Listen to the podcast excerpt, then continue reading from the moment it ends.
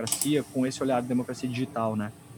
E bom, estamos falando da Noruega que não tem tantos problemas sociais quanto o Brasil, longe disso, então eles conseguem é, olhar para essas, uh, o que eu chamei lá na, na, conversa com o pessoal de pilares invisíveis da democracia, né? A gente estava falando muito de liberdade de expressão, liberdade de imprensa, que não são coisas, é, é, não é a mesma coisa, né? As pessoas às vezes confundem, né?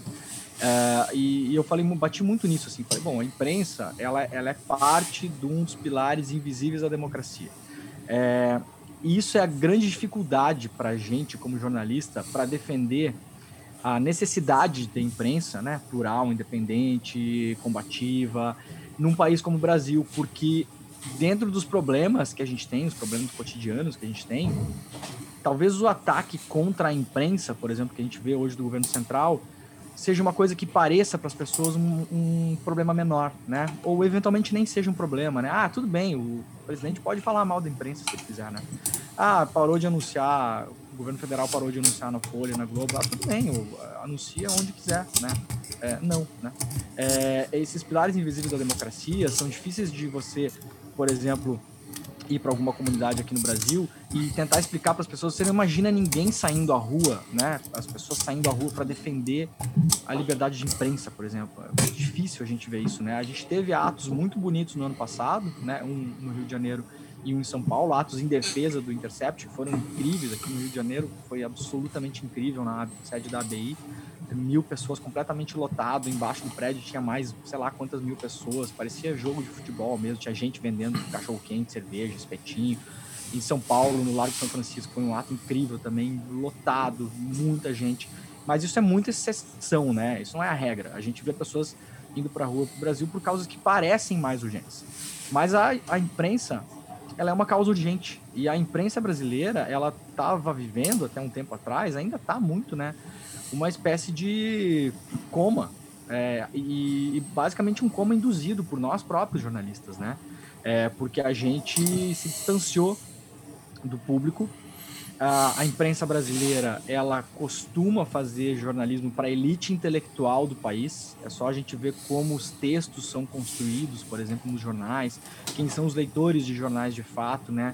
Os leitores de revista, quem assina as revistas tal, é elite intelectual por elite intelectual não se entende num país como o Brasil a pessoa que leu, né, Dom Quixote, todos os clássicos da literatura. Não, elite intelectual é alguém minimamente instruído que tem capacidade de ler um texto mediamente complexo e entender, decodificar aquele texto.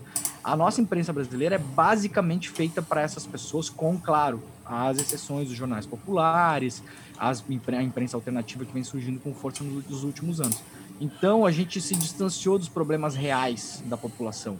E nisso a gente teve o grande infiltrado que mostrou que tem muito poder na eleição do ano passado, que são os aplicativos é, de, de conversas privados e semi-privados. As pessoas passaram a se informar ali por quê, né? No WhatsApp, por exemplo. Por que, que as pessoas se informam, no, se informam no WhatsApp? Porque é grátis, é fácil, é um aplicativo que todo mundo tem, você não precisa conversa, convencer a pessoa a baixar, fazer cadastro, etc e tal, né? E as mensagens, elas vêm não só de uma maneira simples, como elas vêm decodificadas. Então, quando você recebe uma mensagem no WhatsApp, seja ela verdadeira ou falsa, tá? Em termos de notícia, apenas em termos de notícia. A tendência é que essa mensagem, ela, ela venha já com a argumentação que você vai usar com os seus amigos, com os seus familiares. Ela vem informativa e decodificada ela vem pronta, você não precisa pensar em relação àquilo. Então, a gente se distanciou disso, porque a imprensa passou muito tempo, ainda passa, com um papo enfadonho, tem preguiça de debater isso, não aguento mais. Esse negócio do isento, do imparcial, que não é, nunca foi, isso é uma mentira. As pessoas agora estão se dando conta que isso é uma mentira. Isso é uma mentira. A função do jornalismo, além de fazer um serviço público, social, que a nossa função não é contar historinha, é ter impacto real na sociedade, essa é a missão do jornalismo, né? Além disso, ela, ela, ela precisa deixar claro que o jornalismo ele busca a verdade. Ele está em busca da verdade e não da isenção. Isenção não existe. Imparcialidade não existe. Essa mentira foi contada durante muitos anos e quando as pessoas começaram a se dar conta disso, isso se voltou contra nós da imprensa, né? É porque a gente está contando uma mentira, as pessoas já sabem que não existe imparcial. Por mais que você tente mascarar e ouvir os tal dos dois lados e tal, é uma mentira. Existem milhões de histórias possíveis a serem contadas todos os dias nos jornais, nas revistas, nas rádios, nas televisões. Quando a gente escolhe quais histórias contar, a gente já está sendo parcial. É ou não é? A gente escolhe uma história, a gente poderia escolher outra. Poderia escolher um milhão de histórias diferentes que nunca são contadas, que nunca serão contadas. Você já começa com viés. E todos os jornais e rádios, etc. E tal, têm os seus viés. Isso não tem problema. O problema é a gente fazer de conta que não existe. Então eu sempre costumo falar, isso jogou contra a gente na, na, na imprensa. E aí, se você vai ver as pesquisas é, de índice de confiança da população, né, que eventualmente sai, né? Então, a, o Datafolha mede isso outros institutos. Então, índice de confiança da população no Congresso, índice de confiança da população no STF, que curiosamente vem aumentando conforme o Bolsonaro ataca essas instituições, né? Então, presidente, por favor, continue. Índice de confiança da população na imprensa. A última pesquisa que saiu sobre isso, eu acho que é uma pesquisa de uns dois anos atrás, eu até tenho que procurar para ver se ela foi atualizada. Tem, tem ali um dado alarmante, que é uma coisa que realmente é assustadora, assim, e eu costumo falar sempre sobre isso para a gente re refletir juntos. A quantidade de pessoas jovens que acreditam na imprensa, pessoas jovens, se não me engano, nessa pesquisa do Datafolha de 24 anos para menos, tá? 10%. Então nós temos 9 entre cada 10 pessoas ouvidas pela pesquisa, jovens, que não acreditam no que a gente faz. Isso é um dado completamente alarmante. Isso é o fim da é o fim do contrato. O contrato que existia entre a imprensa e o público, ele foi rasgado, né? E foi rasgado muito por erros nossos, né? Então, que, o, que, o que acontece agora? A gente precisa resgatar essa credibilidade. Essas crises democráticas que têm acontecido, elas são uma oportunidade para o jornalismo resgatar credibilidade junto à população. Agora, durante a cobertura do coronavírus, a gente pôde perceber o quanto as pessoas, mesmo as que são super críticas na imprensa, e eu sou um deles, sempre fui, né? Quanto as pessoas colaram no jornalismo para receber informação é, é, confiável. Isso por quê? Porque no fim das contas, quando você está num debate é, mais politizado mais quente, né, mais polarizado, digamos assim, é, que não interfere direto na sua vida, você escolhe o que você quer ouvir. E é por isso que as pessoas passam para frente muitas notícias falsas, né? Já tem pesquisas que cansam de mostrar isso, que as pessoas elas escolhem o que é para elas a verdade, o que para elas poderia ser verdade mesmo que não seja, e elas passam para frente porque é mexe no sistema de crenças, não, não tem a ver muito com a racionalidade, né?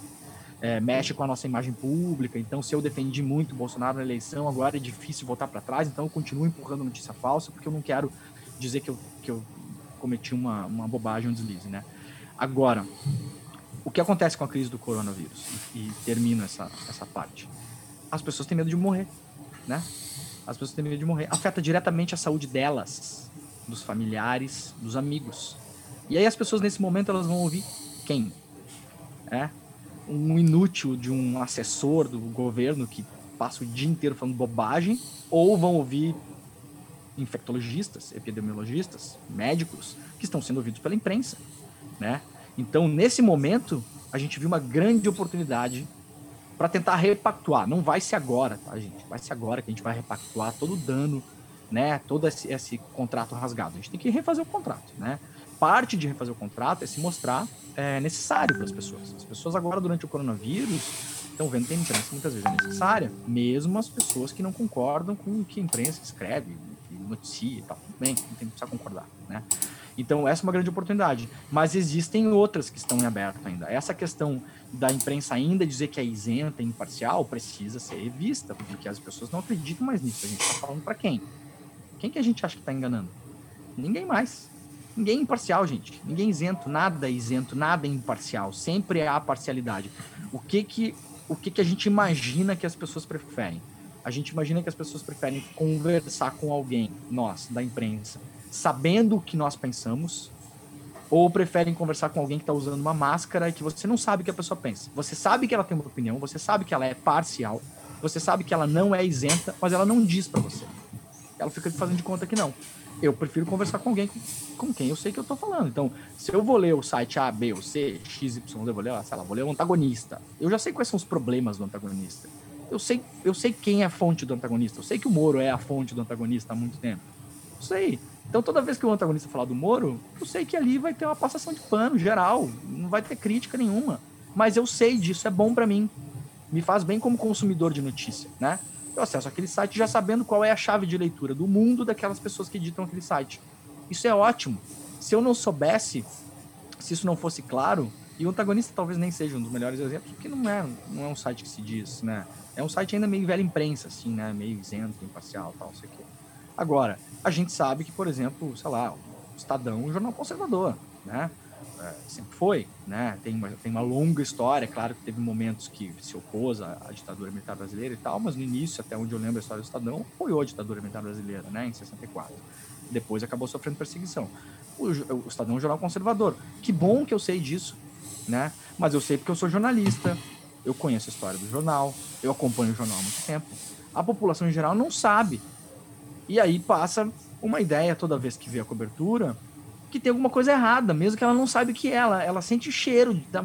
Tem uma coisa estranha aqui. Essas pessoas que estão falando que são uma coisa, mas na verdade não parece. Parece outra coisa, né? Então, assim, eu acho que essa, esse contrato tem que ser reescrito entre o jornalismo e a população passa por algumas coisas. E uma delas é essa, né? Outra é, eventualmente, escrever e se comunicar de maneira mais simples, é, parar de usar jargão, que jargão é um, é, uma, é um buraco vazio que não diz nada. O jargão é aquela paisagem que você passa todos os dias, você não ressignifica. O jargão ele não se comunica mais com as pessoas. Você passa por ele e ele não diz mais nada para você. É, parar de usar linguagem burocrática, uma coisa que eu, que eu bato muito nisso, porque Linguagem burocrática foi criada por burocratas para mentir para as pessoas. É basicamente para isso que a linguagem burocrática serve. Então, a linguagem burocrática ela não vai falar em demissão, ela vai falar em contingenciamento, ela vai falar em não sei o que, sabe? A linguagem democrática não vai falar que a, a Vale é responsável pelo assassinato de X pessoas durante Brumadinho. Ela vai falar que teve um incidente na barragem. Isso é linguagem burocrática criada por burocratas para mentir para as pessoas, para fazer com que as piores notícias não pareçam tão ruins assim. O jornalismo não pode repetir isso. Isso é um erro. A gente precisa decodificar o mundo para as pessoas da maneira como o mundo é, informá-las de, de, modo correto, né? Então, assim, e eu acho que, claro, tem um, tem um grande problema na imprensa é, digital brasileira, né? É, que é um problema de financiamento. A gente não tem um mercado como é um mercado mais amadurecido, digamos assim, por falta de palavra melhor, um mercado europeu, um mercado japonês, asiático em alguma parte, americano, canadense, né? Onde você consegue ter sites independentes novos com financiamento do público, por exemplo. O Brasil está começando nisso, né? Então, o que acontece?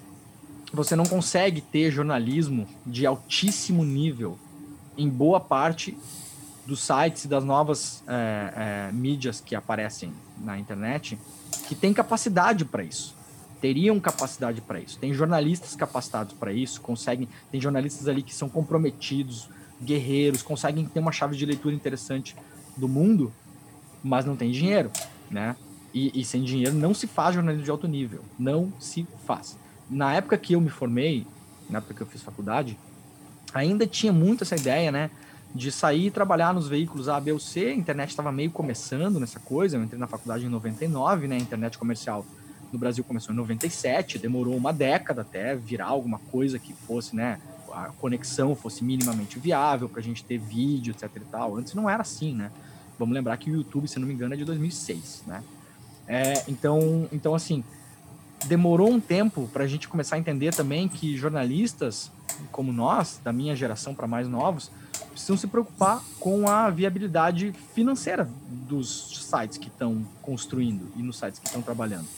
Né? Porque a gente consegue hoje, por exemplo, no Intercept, a gente não tem anúncio, a gente não tem publicidade o que nos dá uma independência absurda. A gente não tem nem mídia programática do Google. A gente não tem nada, não tem um, uma marca que a gente tem ali que a gente, quando pintar uma investigação, a gente vai olhar e falar, putz, é um anunciante agora, como é que a gente vai fazer isso? Acontece direto na empresa. Não vamos ser hipócritas e dizer que não, sim, né? Então, assim, tem uma, novas formas de financiar. Mas eu acho que ainda falta, eu vejo com a molecada também nas universidades, falta parar de ter vergonha de ter que lidar com isso, sabe? Não é vergonha nenhuma a gente tentar levantar dinheiro para você tocar um site jornalístico. Você vai precisar de dinheiro ou você vai chamar pessoas para trabalhar de graça para você. Não faça isso, as pessoas precisam receber, é um trabalho. né? Então a gente tem alguns pontos que precisam ser reescritos nesse novo contrato, né? E, e algumas coisas estão andando, outras não estão andando, mas depende muito também da gente ficar martelando essas ideias até que isso, isso aconteça, né?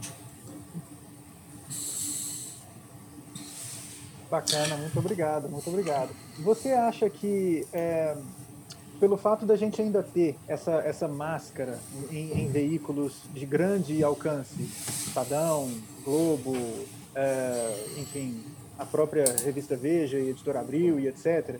Você acha que por eles terem ainda essa, essa, esse véu de imparcialidade e tal qual a, a, Veja fez com a Wikipedia, por exemplo, né? Então eles tinham o Almanac Abril para detonar a Wikipedia e para priorizar o Almanac Abril, o, o serviço era desestabilizar a Wikipedia e desacreditar a Wikipedia. Você acha que pelo fato dessas publicações e outras é, que ainda mantêm esse véu de imparcialidade, elas é, de certa forma taxarem esse jornalismo, que é semelhante ao que o Intercept faz. O Intercept não é o único que faz isso, mas que se posiciona e que se coloca em, em pontos no, no, no, espectro político. É, você acha que quando essas, essas publicações taxam o Intercept e outros como partidários ou panfletários, isso daí prejudica? Como é que você vê a saída para isso? Como é que, que, que você acha disso? Deixa eu só emendar uma pergunta. Tá. É, assim, eu, a sua colocação foi muito boa, Demore, mas assim, eu fico emendando aí o que o Caio te perguntou. Né? Em que medida também que essa mídia, que eu acho que não é o Intercept, tá? Mas a gente tem uma mídia militante e assim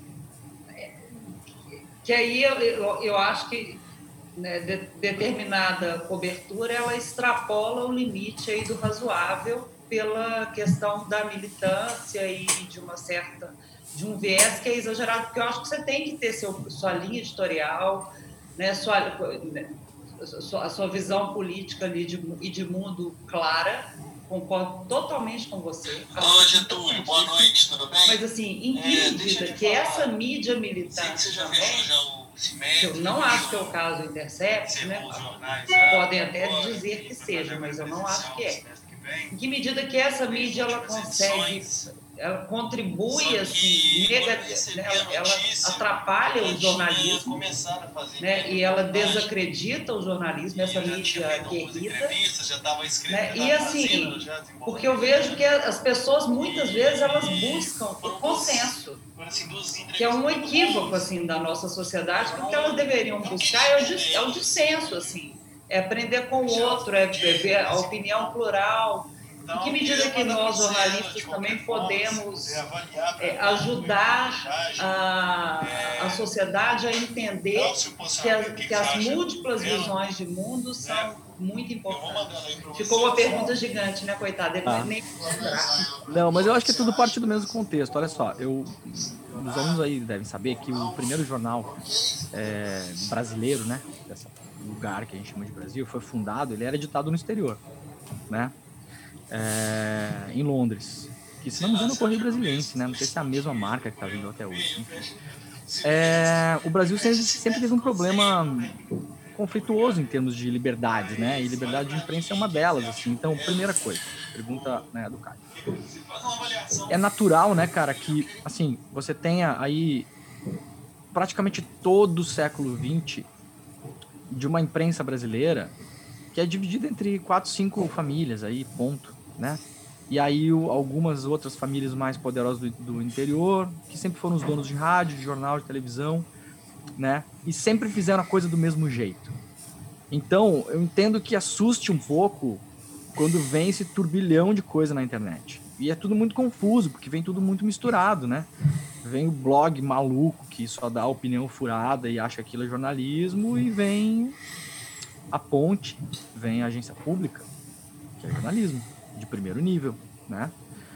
E isso tudo se confunde. Então, o que, que eu noto assim, nas redações tradicionais tem um misto de ah, não vou dar crédito para essas coisas aí, com isso aí não é jornalismo, e tem um medo também.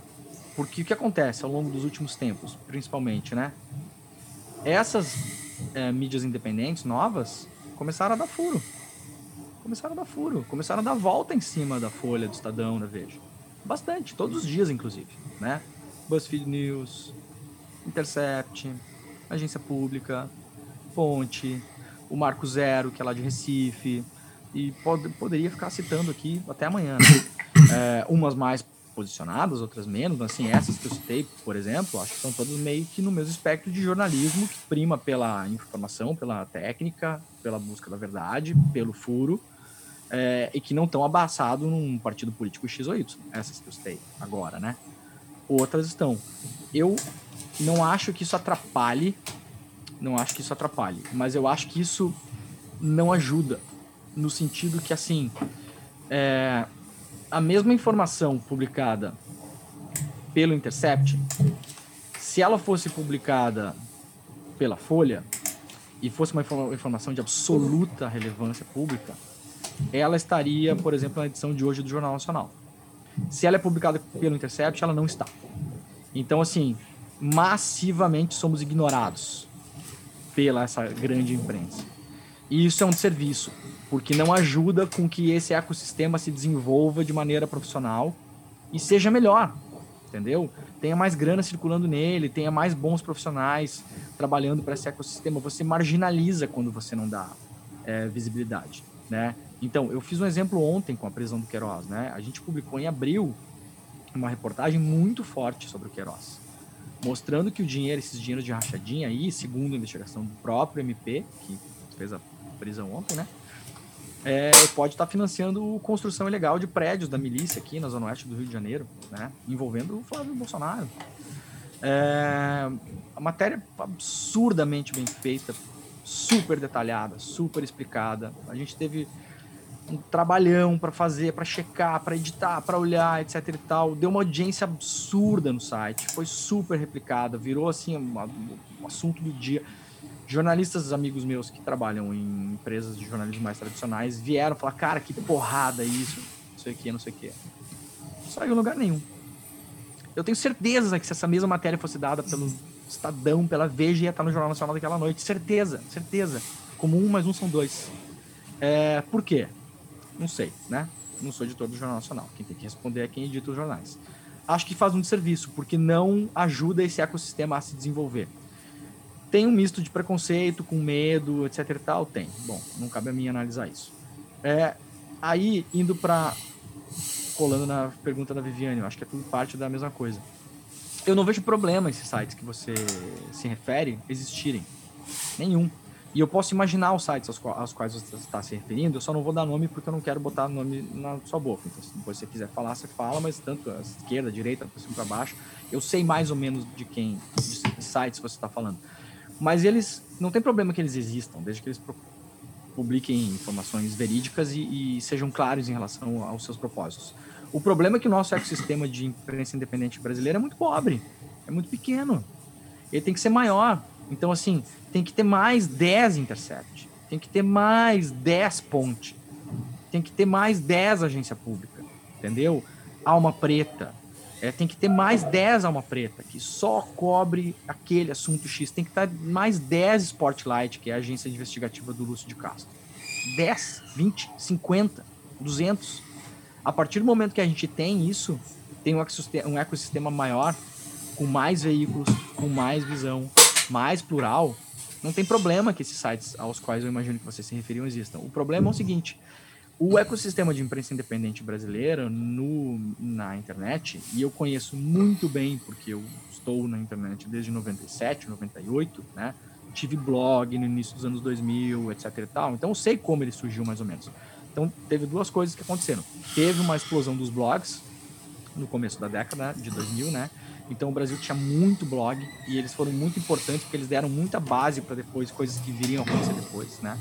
E teve uma outra coisa que surgiu que quando o PT ganha as eleições, o PT tenta criar um, um ecossistema de mídia dita independente. Mas todos eles colam no partido, cara. Isso não tinha como dar certo. E às vezes grandes jornalistas, grandes jornalistas, né? É, colam no partido. Não dá certo. Desculpa, gente. Eu sei que tem pessoas que me criticam porque eu falo isso, porque não, não pode criticar, porque é progressista, não sei o quê. Bobagem, a gente tem que criticar mesmo. E a gente tem que passar por essa depuração e tem que tentar ser diferente, ser melhor, né? Entendo que eventualmente na época não tinha forma de se financiar e que o financiamento público era feito, sempre foi feito para Folha, para Veja, para Estadão, que é até hoje, né? Através das estatais, por exemplo, que anunciam, né? Anunciam, né? Petrobras, Caixa e tal. Isso é financiamento público da imprensa, né? Sempre existiu no Brasil, né? Existe até hoje. Record, TV Globo, SBT, todos eles, né? Ratinho, todos esses caras aí estão pegando dinheiro público de algum modo, né? É, através de anúncios. Então entendo que era o modo de fazer. Mas isso, em, em, se em alguma medida fez bem para mostrar que poderia ter um ecossistema de imprensa digital no Brasil, fez mal para a imagem desse ecossistema nascente de, de, de mídia independente. Agora, se eu acho que esses sites têm que não devem existir e tal, não, pelo contrário, eu acho que existir muito mais. Tem que existir centenas, centenas e centenas ou milhares de sites de imprensa independente locais, pequenos, que cubram a Câmara de Vereadores, que cubram o Estado, que cubram uma região que tem vazio de imprensa, né, como já foi monitorado pela Brage, né, os grandes é, desertos de informação, né, que se chama, né. Então, só que para isso a gente precisa passar ainda por um, por um processo. E esse processo, é, eu acho, minha opinião, ele precisa, ele precisa estar tá longe do poder público, longe de partidos políticos, longe, porque o poder público, os partidos políticos, e vai aqui a opinião de alguém que não acha que os partidos políticos têm que acabar, longe disso, o partido político tem que existir, só existe saída através da política, né? É, mas os partidos políticos, eles são centros de poder, certo? E o, poder público, os governos são centros de poder. E o trabalho do jornalista é investigar o poder, é manter os poderosos na linha. Então, a gente não pode colar neles. Não tem jeito, gente. Não pode. É claro que numa eleição dramática, como foi a eleição do Bolsonaro, você vai, porra, cara, não dá para votar nesse cara, pelo amor de Deus, esse cara é um retrocesso de valores democráticos, não tem nada a ver com partido, quem é PSL, ninguém tá nem aí para PSL, nem Bolsonaro não tá mais nem aí para PSL, não tem nada a ver com partido, é uma questão de valores democráticos, né, pilares da democracia. Agora, no dia seguinte à eleição, beleza, o PT perdeu, o PT é um centro de poder também, investigável, né? Não está sendo muito investigado hoje porque o PT não está no poder, né? Não tem interesse em investigar quem não tem a máquina na mão. Agora, é, o caminho é esse, né? Não é fácil, não é fácil, mas é o que eu acho que precisa ser feito.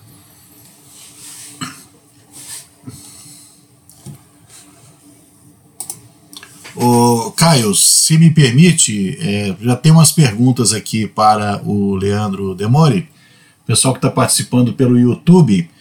A Jéssica Almeida, que foi nossa aluna no São Gabriel, ela está participando pelo Zoom aí e ela está comentando o que você falou com relação a muitas vezes não dão crédito a notícias, a informações que são levantadas pelo, pelo Intercept. Né? Ela lembra que o mesmo ocorreu com aquele estudo que desmentia a epidemia de drogas no Brasil. Noticiaram, mas sem mencionar o Intercept como fonte. O Jornal Nacional noticiou sem mencionar o Intercept, no caso. Né? Então ela está só, só lembrando aí é, um episódio. noticiou dizendo que o Jornal Nacional teve acesso. É claro que teve acesso, mas teve acesso depois da gente, né? Então, mentiu, não mentiu, né? Mas mentiu, né? Então, Tem que citar lá. a fonte, né? Ué. E pelo YouTube nós temos participações aí de o Elias Fernandes, que está lembrando, você chegou a falar aí sobre é, manifestações antidemocráticas e tal. É, ele falou: nos últimos anos, a grande mídia naturalizou as manifestações antidemocráticas e as consideraram apenas polêmicas, ao invés de criminosas. É necessária uma autorreflexão por parte do jornalismo? Você falou um pouco dessa necessidade de autorreflexão no início aí, né? Mas a Débora Drummond completa: mas o problema é que esse senso comum de que a mídia é imparcial, porque você falou que não existe imparcialidade, não existe. É, esse senso comum de que a mídia tem que ser imparcial atrapalha muito o trabalho do jornalista, porque qualquer informação que é colocada de tal forma é tida pela massa como um posicionamento errado. Ou seja, é, o, o, jornalista é cobrado quando ele é, nitidamente né, é, apresenta um lado. Né? Só que a gente sabe muito bem que sempre vai ter um lado, né? Eu acho que assim, tem tem total razão, claro que atrapalha, né? É, agora, questão do lado. Vamos lá. tem muitas situações diferentes para a gente analisar sobre esse ponto de vista. Vamos começar com uma delas, cobertura de segurança pública? Que é uma coisa que a gente faz muito.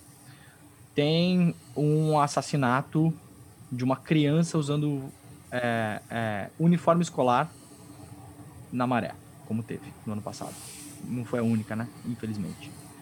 É... Aí descobre-se que o tiro partiu de um fuzil das forças é, oficiais do, do, do, Estado, né? Aí a gente vai ser, então, imparcial. Daí a gente vai lá, aí a gente ouve a mãe e ouve a polícia. Daí a gente publica uma notícia. Não. Não é assim que as coisas funcionam, gente. Não. É, não existe como, não tem como você fazer esse tipo de jornalismo. Nem sempre as coisas existem para você colocar um outro lado. Esses dias a, a CNN Brasil fez uma coisa completamente maluca, assim, que não que é indefensável. Estavam falando das manifestações antifascistas, ouvindo supostos antifascistas, sei lá, eu se era ou não era, é, mas tá lá, tudo bem, estão ouvindo antifascistas, manifestações antifascistas. Aí eles colocam como outro lado, no vídeo, ao vivo, o cara, aquele terrorista que tacou um molotov na sede do Porta dos Fundos. Como se aquele cara fosse o outro lado de manifestações antifascistas e fosse um, um, um naquele contexto ele fosse assim uma voz razoável não vamos ouvir os dois lados né afinal de contas vamos ouvir aqui né vamos ouvir a, a, os antifascistas que estão defendendo os pilares democráticos da, da, da, nação. E vamos ouvir aqui o que, que se acha, esse cara aqui, que é um terrorista procurado, fugitivo, tá fora do Brasil, né? Acha sobre isso. Não, cara, esse cara não é outro lado de coisa nenhuma, não é assim que se faz, tá? Causou-se uma grande confusão dentro dessa coisa de se ouvir outro lado. Primeiro que não existe dois lados, qualquer notícia tem um milhão de lados, você nunca vai cobrir todos, né? Então, se você é um veículo que as pessoas entendem quem você é, o que, que você faz, qual é o seu propósito, qual é a sua missão, de que maneira você se posiciona, qual é a sua visão em relação ao mundo, né? Por que, que eu, Leandro Demori, editor executivo do Intercept, me posiciono contra o Bolsonaro? Não é porque eu tenho alguma coisa contra o PSL. Não, não tô nem aí pro PSL. É porque eu me posiciono contra quem acha que tinha que ter morrido 30 mil pessoas no Brasil durante a ditadura militar. Contra, sou contra isso. Nunca vou ser a favor disso. Eu me posiciono contra um cara que acha que epidemia é uma gripezinha e acha que as pessoas estão morrendo, que um dia todo mundo vai morrer. Sou contra. Claramente contra. Não preciso ter medo como jornalista de falar, não, eu vou expor os fatos às pessoas que tirem suas próprias conclusões. Gente, 25% da população brasileira, talvez menos, tem capacidade de ler um texto minimamente complexo e tirar as próprias conclusões. A pessoa não tem. A pessoa não vai tirar conclusão nenhuma, gente. A pessoa vai receber negócio no WhatsApp, a conclusão vai estar tá ali, um monte de bobagem. Então a gente está fazendo prestando um desserviço enquanto imprensa quando a gente segue jogando esse joguinho bobo do, dos dois lados, do, da, da, falsa simetria, sabe? Não é simétrico ouvir um terrorista que jogou Molotov na porta, no porta dos fundos e ouvir pessoas que estão indo para a rua pacificamente protestar contra a morte da população negra no Brasil. Não é simétrico. Isso é falso. Isso não é ser isento. Entendeu? Isso não é equilibrado. Pelo contrário. Então, assim, eu costumo falar muito para nós jornalistas, né? E isso é um aculturamento que eu entendo que muitos colegas jornalistas não gostem. Eu costumo dizer, né? Tem jornalista, colega nosso, que não entende o que é o Intercept. E tem uns que entendem e não gostam, né? Tem uns que entendem e gostam. Então, assim, faz parte. Mas é o culturamento interno, por exemplo. Você está fazendo uma reportagem sobre. É, pegar o exemplo da matéria que a gente viu do Flávio, que é a matéria que a gente está falando. Bom, então fazer uma matéria sobre o Flávio Bolsonaro sobre a, o esquema da rachadinha, sobre milícia, etc e tal. Não cabe no meio da matéria você ficar colocando, ah, mas também tem uns deputados do PT que estão sendo investigados. Não é para aquela matéria não é para isso, gente. A matéria não vai falar de tudo nunca. Você vai, você enfraquece a história, você descontextualiza, não tem nada a ver. Quer fazer uma matéria sobre os outros deputados da, da Alerj que estão sendo investigados por rachadinha? Faz a outra, não tem problema nenhum. Algum deles é filho do presidente da República? Não. É mais importante falar do filho do presidente da República? É Claro que é. Lógico. Uh, quem foi que falou esses dias, né? O, acho que foi o Eduardo, um deles, né? Um dos, dos três patetas aí. Falou. É engraçado que antes ninguém olhava para essas coisas do Bolsonaro, né? Mas foi só virar presidente que todo mundo começou a investigar.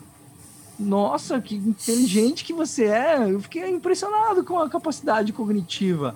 É óbvio, meu Deus, mas, mas é óbvio que se você é um deputadozinho de quinta categoria que não aprova um projeto em 30 anos, ninguém tá nem aí pra você, cara. Segue sua vida aí, dane-se. Agora, você é o presidente da república, a gente vai investigar até a sua cueca, bicho, óbvio. Você é o presidente da fucking república. Eu pago seu salário, bicho. Você é o meu presidente, você não é presidente só das pessoas que votaram em você. Você é o presidente de todo mundo. Isso é uma democracia, né? Democracia é parte do princípio, princípio que a gente vai proteger inclusive quem não concorda com a gente. O presidente não precisa concordar com ninguém, ele é presidente de todo mundo. Então, ah, é, é, o que é mais importante? A gente gastar toda a energia do Intercept para investigar um deputadinho aqui que tem suspeita de rachadinha X ou filho do presidente da República. Ou filho do presidente da República. E nessa reportagem você não vai ficar sopesando, ah, mas também lá no Ceará também tem um cara que faz rachadinha que é do, sei lá, do PSOL, do PSTU. E daí? Dane-se ninguém se importa, não é, pra, não é assim que se conta uma história. Né? Então, só que isso não é aceito por boa parte dos jornalistas. Não é aceito, né? Porque isso, em tese, não é equilibrado. Então, assim, é uma outra escola de jornalismo, é um outro jeito de fazer. Não tá certo nem errado, é melhor nem pior. Não, é uma outra escola, é uma outra maneira. É jornalismo. É jornalismo, sim, aceitável, de altíssimo nível. Todas as grandes reportagens do Intercept passam por edição pesada dentro de casa é, né, edição, para quem não sabe, gente, é organizar né, a matéria, ter, ser, ser, inteligível, né? Porque tem gente no Brasil do Bolsonaro que acha que edição é você inventar a história, né? Só não tem nem aliteramento de, de, é, de, de imprensa para criticar e critica, né? Passam por checagem interna, a gente tem fact-checkers no site. Então a matéria antes de ser publicada, ela é lida por fact-checkers que conferem idade, nome, se a pessoa estava mesmo naquele dia da palestra que está detalhado ali, pega os documentos todos e vê se na matéria está reproduzindo exatamente o que está no documento, se é aquele valor mesmo, sabe? A gente faz checagem interna das próprias matérias antes de serem publicadas. São lidas pelos nossos advogados. Então a reportagem passa por apuração, edição, fact-checker, leitura legal, então é publicada. Onde que isso não é jornalismo? Eu duvido que a maioria das matérias que saem hoje nos jornais brasileiros passam por esse processo. Mas duvido. Não, não passam porque eu sei que não passam. Né? Então a gente é super rigoroso. Quem diz que isso não é jornalismo? Quem diz está fora do tempo, tá, tá vivendo o século passado, tá comprando jornal impresso na banca. Que bom, ótimo, é um hobby legal, tipo comprar disco de vinil. Eu também gosto de coisa velha, né? Mas o mundo anda para frente, esperamos, né? Ok, Viviane, você tem é, mais perguntas aí do pessoal? Seu microfone, Viviane. Oi, perdão. É, mudando só um pouquinho o rumo da prosa aqui, e daqui a pouco a gente volta para a prosa, tá, Leandro? É, tem uma a professora Adriana do Carmo, nossa professora de investigativo, ela está perguntando o seguinte: qual que é a sua opinião a respeito da utilização de métodos pouco ortodoxos na investigação jornalística? Até que ponto seria jornalisticamente ético o uso de estratégias como omissão da identidade, uso de câmeras e gravadores ocultos e uso de dados vazados? Estava desligado meu microfone. Vamos lá. É... Depende, caso a caso, mas essas três coisas mencionadas não são da mesma natureza, né? Dados vazados sempre que tiver interesse público. Sempre. Sempre. Não tem exceção. O jornalista não esconde informação. O jornalista é que recebe informação, que tem interesse público, que foi vazada de lugar XYZ e não publica isso, precisa mudar de profissão, gente. Não é para isso que a gente faz faculdade. O jornalista trabalha com interesse público. O jornalismo é uma função pública. A gente não está aqui para contar historinha bonitinha. A gente está aqui para modificar a sociedade, interferir positivamente esperamos, no andar do tecido social. Então, assim, é, se passa alguém aqui na minha casa e joga por cima do meu portão um, um, uma sacola. Aí eu escuto um barulho no, e saio correndo, vou lá e vejo que tem uma sacola no chão. Aí eu abro, a sacola tá cheia de documentos. Tem um monte de documentos, tem foto, tem um pendrive, eu abro o pendrive, tem um monte de vídeo mostrando que tem um centro de tortura clandestina no centro de BH, comandado por um oficial do, da polícia civil, sei lá, qualquer coisa. Exemplo, tá? Um exemplo, tá? Genérico, X, né? É, aí eu olho para fora do meu portão e vejo que não tem mais ninguém. Então, assim, eu não sei quem é a fonte. Tá? Não sei. Jogaram por cima do meu portão. Eu olho os documentos e vejo que alguns documentos são sigilosos. Eventualmente foram colocados em sigilo pelo governo por 30 anos. Documentos da ABIN, da Polícia Federal, sei lá o quê. O que, que eu faço? Publico. É para isso que jornalista serve. O jornalista serve para publicar o que os poderosos querem esconder. Claro que eu confiro se os documentos são autênticos, checa, checa a validade dos documentos, faz a apuração direitinho. Lógico, você faz todo o percurso né, de jornalismo normal, digamos assim. Mas o que, que você faz? Você fala, ah, não, não sei quem é a fonte, então não vou publicar. Enquanto isso, tem 10 pessoas sendo torturadas aí num bunker no centro de Belo Horizonte. De cara, muda de profissão, você não nasceu para esse negócio, não, não é assim que funciona informação vazada, quem comete crime na função, por exemplo, é, investigadores e eventualmente procuradores da Lava Jato, que vazaram informação para a imprensa, informação sigilosa, eles cometem crime, né? É, o jornalista que publica, não. Imagina se a gente não pudesse publicar documentos vazados, a gente não teria os, os, documentos do Pentágono, que foram vazados, que praticamente acabaram com a guerra do Vietnã. A gente não teria Snowden, a gente não teria Wikileaks, a gente não teria uma série de coisas, não teria Vaza Jato, não teria Lava Jato. A Lava Jato alimentou a imprensa durante cinco anos com informação vazada, gente. Ninguém nunca foi punido por vazar informação dentro da Polícia Federal, da Procuradoria, do Ministério Público Federal. Ninguém. Quem tem que ser punido? O jornalista? Não. A função nossa está protegida pela Constituição, né? Isso é a primeira coisa. Câmera escondida. Eu tenho minhas dúvidas. Eu acho que ela tem que ser, assim, muito bem usado. Tem que ter uma justificativa muito, sabe? Você tá, você recebe uma denúncia que no hospital X tem gente morrendo de Covid, mas o hospital tá fraudando os números e tá, e tá dizendo que não tem gente morrendo de Covid. E aí você precisa entrar no hospital e você não consegue entrar no hospital com uma câmera para provar aquilo. Bom, nesse caso hipotético, talvez seja válido você entrar com uma câmera escondida, porque você vai entrar no hospital tentar provar que tem um monte de cadáveres lá dentro com um cartaz escrito Covid em cima, né? E na informação do oficial do hospital não tem nenhum morto de Covid. Bom, é um instrumento para o jornalismo, né? E ele é não convencional, mas já já está bem mais convencional, foi bem banalizado, né? É, então, assim, depende caso a caso, né? Depende caso a caso. É claro que o jornalista ele não pode cruzar a linha, né? Então eu sempre falo, a gente está falando com alunos, é importante que as pessoas saibam disso, né? Uma pessoa entra em contato com você e fala o seguinte: olha, eu tenho aqui é, essas informações aqui, eu tenho aqui 200 e-mails trocados entre o político X e o político Y. E eu consegui isso aqui, vamos supor, tá? Consegui isso aqui e quero passar para você. Bom, beleza. O que, que o jornalista faz? Esse, você já possui esse material? Já está em sua posse? Sim, eu já tenho esse material. Bom, quero olhar. Quero analisar. Isso não é crime, né? Quero olhar esse material. Situação número dois. A pessoa fala para você: Olha, eu tenho como conseguir, acessando a conta de e-mail desse político aqui, que eu tenho a senha ou que eu sei lá o que, é, os e-mails dele. Você quer que eu faça isso? Aí você fala, sim, claro, quero que você faça isso. Inclusive, você pode tentar acessar os e-mails também desse outro político, desse outro político. Você não pode fazer isso.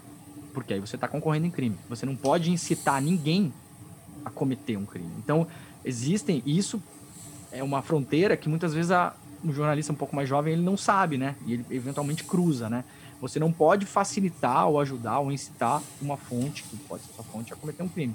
Agora, a gente receber informação, gente, pode ser da coisa mais extrema do mundo, sei lá, coisa que eu posso imaginar, sei lá, eu, o, o Estado Islâmico manda um, uma documentação para alguém e aquilo é de interesse público absoluto, assim, ah, não, mas eu não vou publicar porque quem mandou foi o Estado Islâmico. Infelizmente não é assim, a gente trata com essas é, fontes no jornalismo o tempo todo, né? Quando eu fui dar o meu depoimento é, voluntário na Câmara dos Deputados em Brasília, por conta da Vaza Jato, e os convidados eram eu e o procurador Deltan Dallagnol, e o Deltan é, não, apareceu, né? É, eu falei lá, até fiz uma brincadeira, né? As pessoas falando sobre fonte, né? Ah, mas como vocês tratam com as fontes e tal? Eu falei, gente, jornalista fala com todo mundo, né? Jornalista fala com traficante, jornalista fala com assaltante de banco, jornalista fala até com procurador e com juiz. Né? Então a gente não pode ter preconceito, né? A gente tem que falar com as fontes, ver que tipo de informação elas têm, cotejar aquelas informações com a realidade, ver se elas são confiáveis, etc e tal, é, e fazer o nosso trabalho, né? Então é basicamente esse tipo de mentalidade é, que um jornalista precisa ter, né?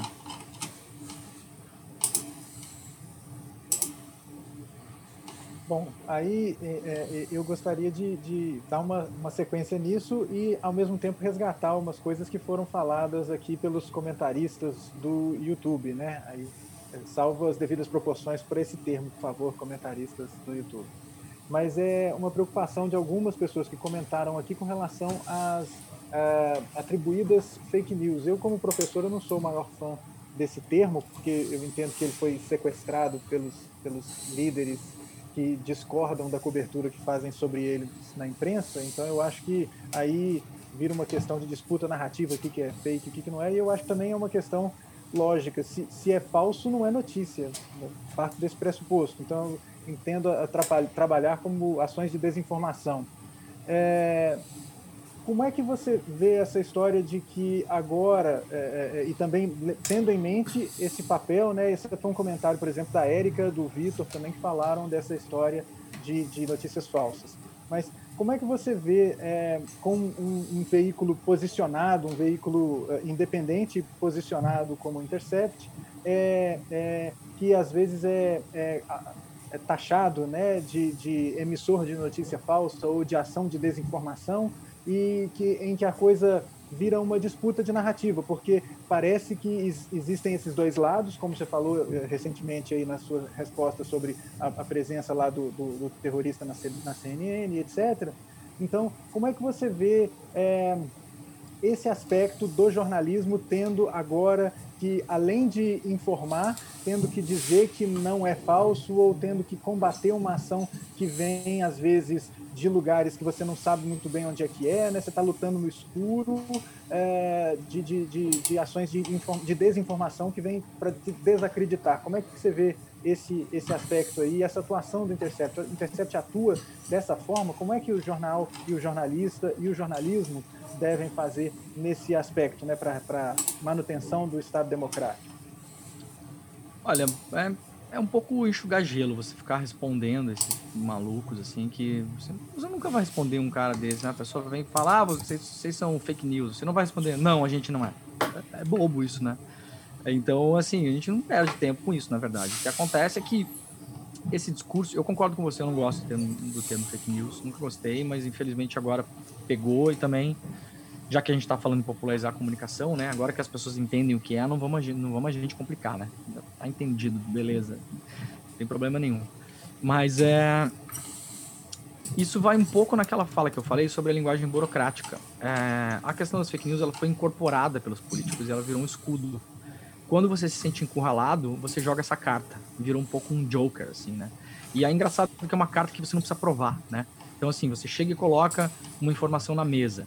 A pessoa olha e fala assim, fake news.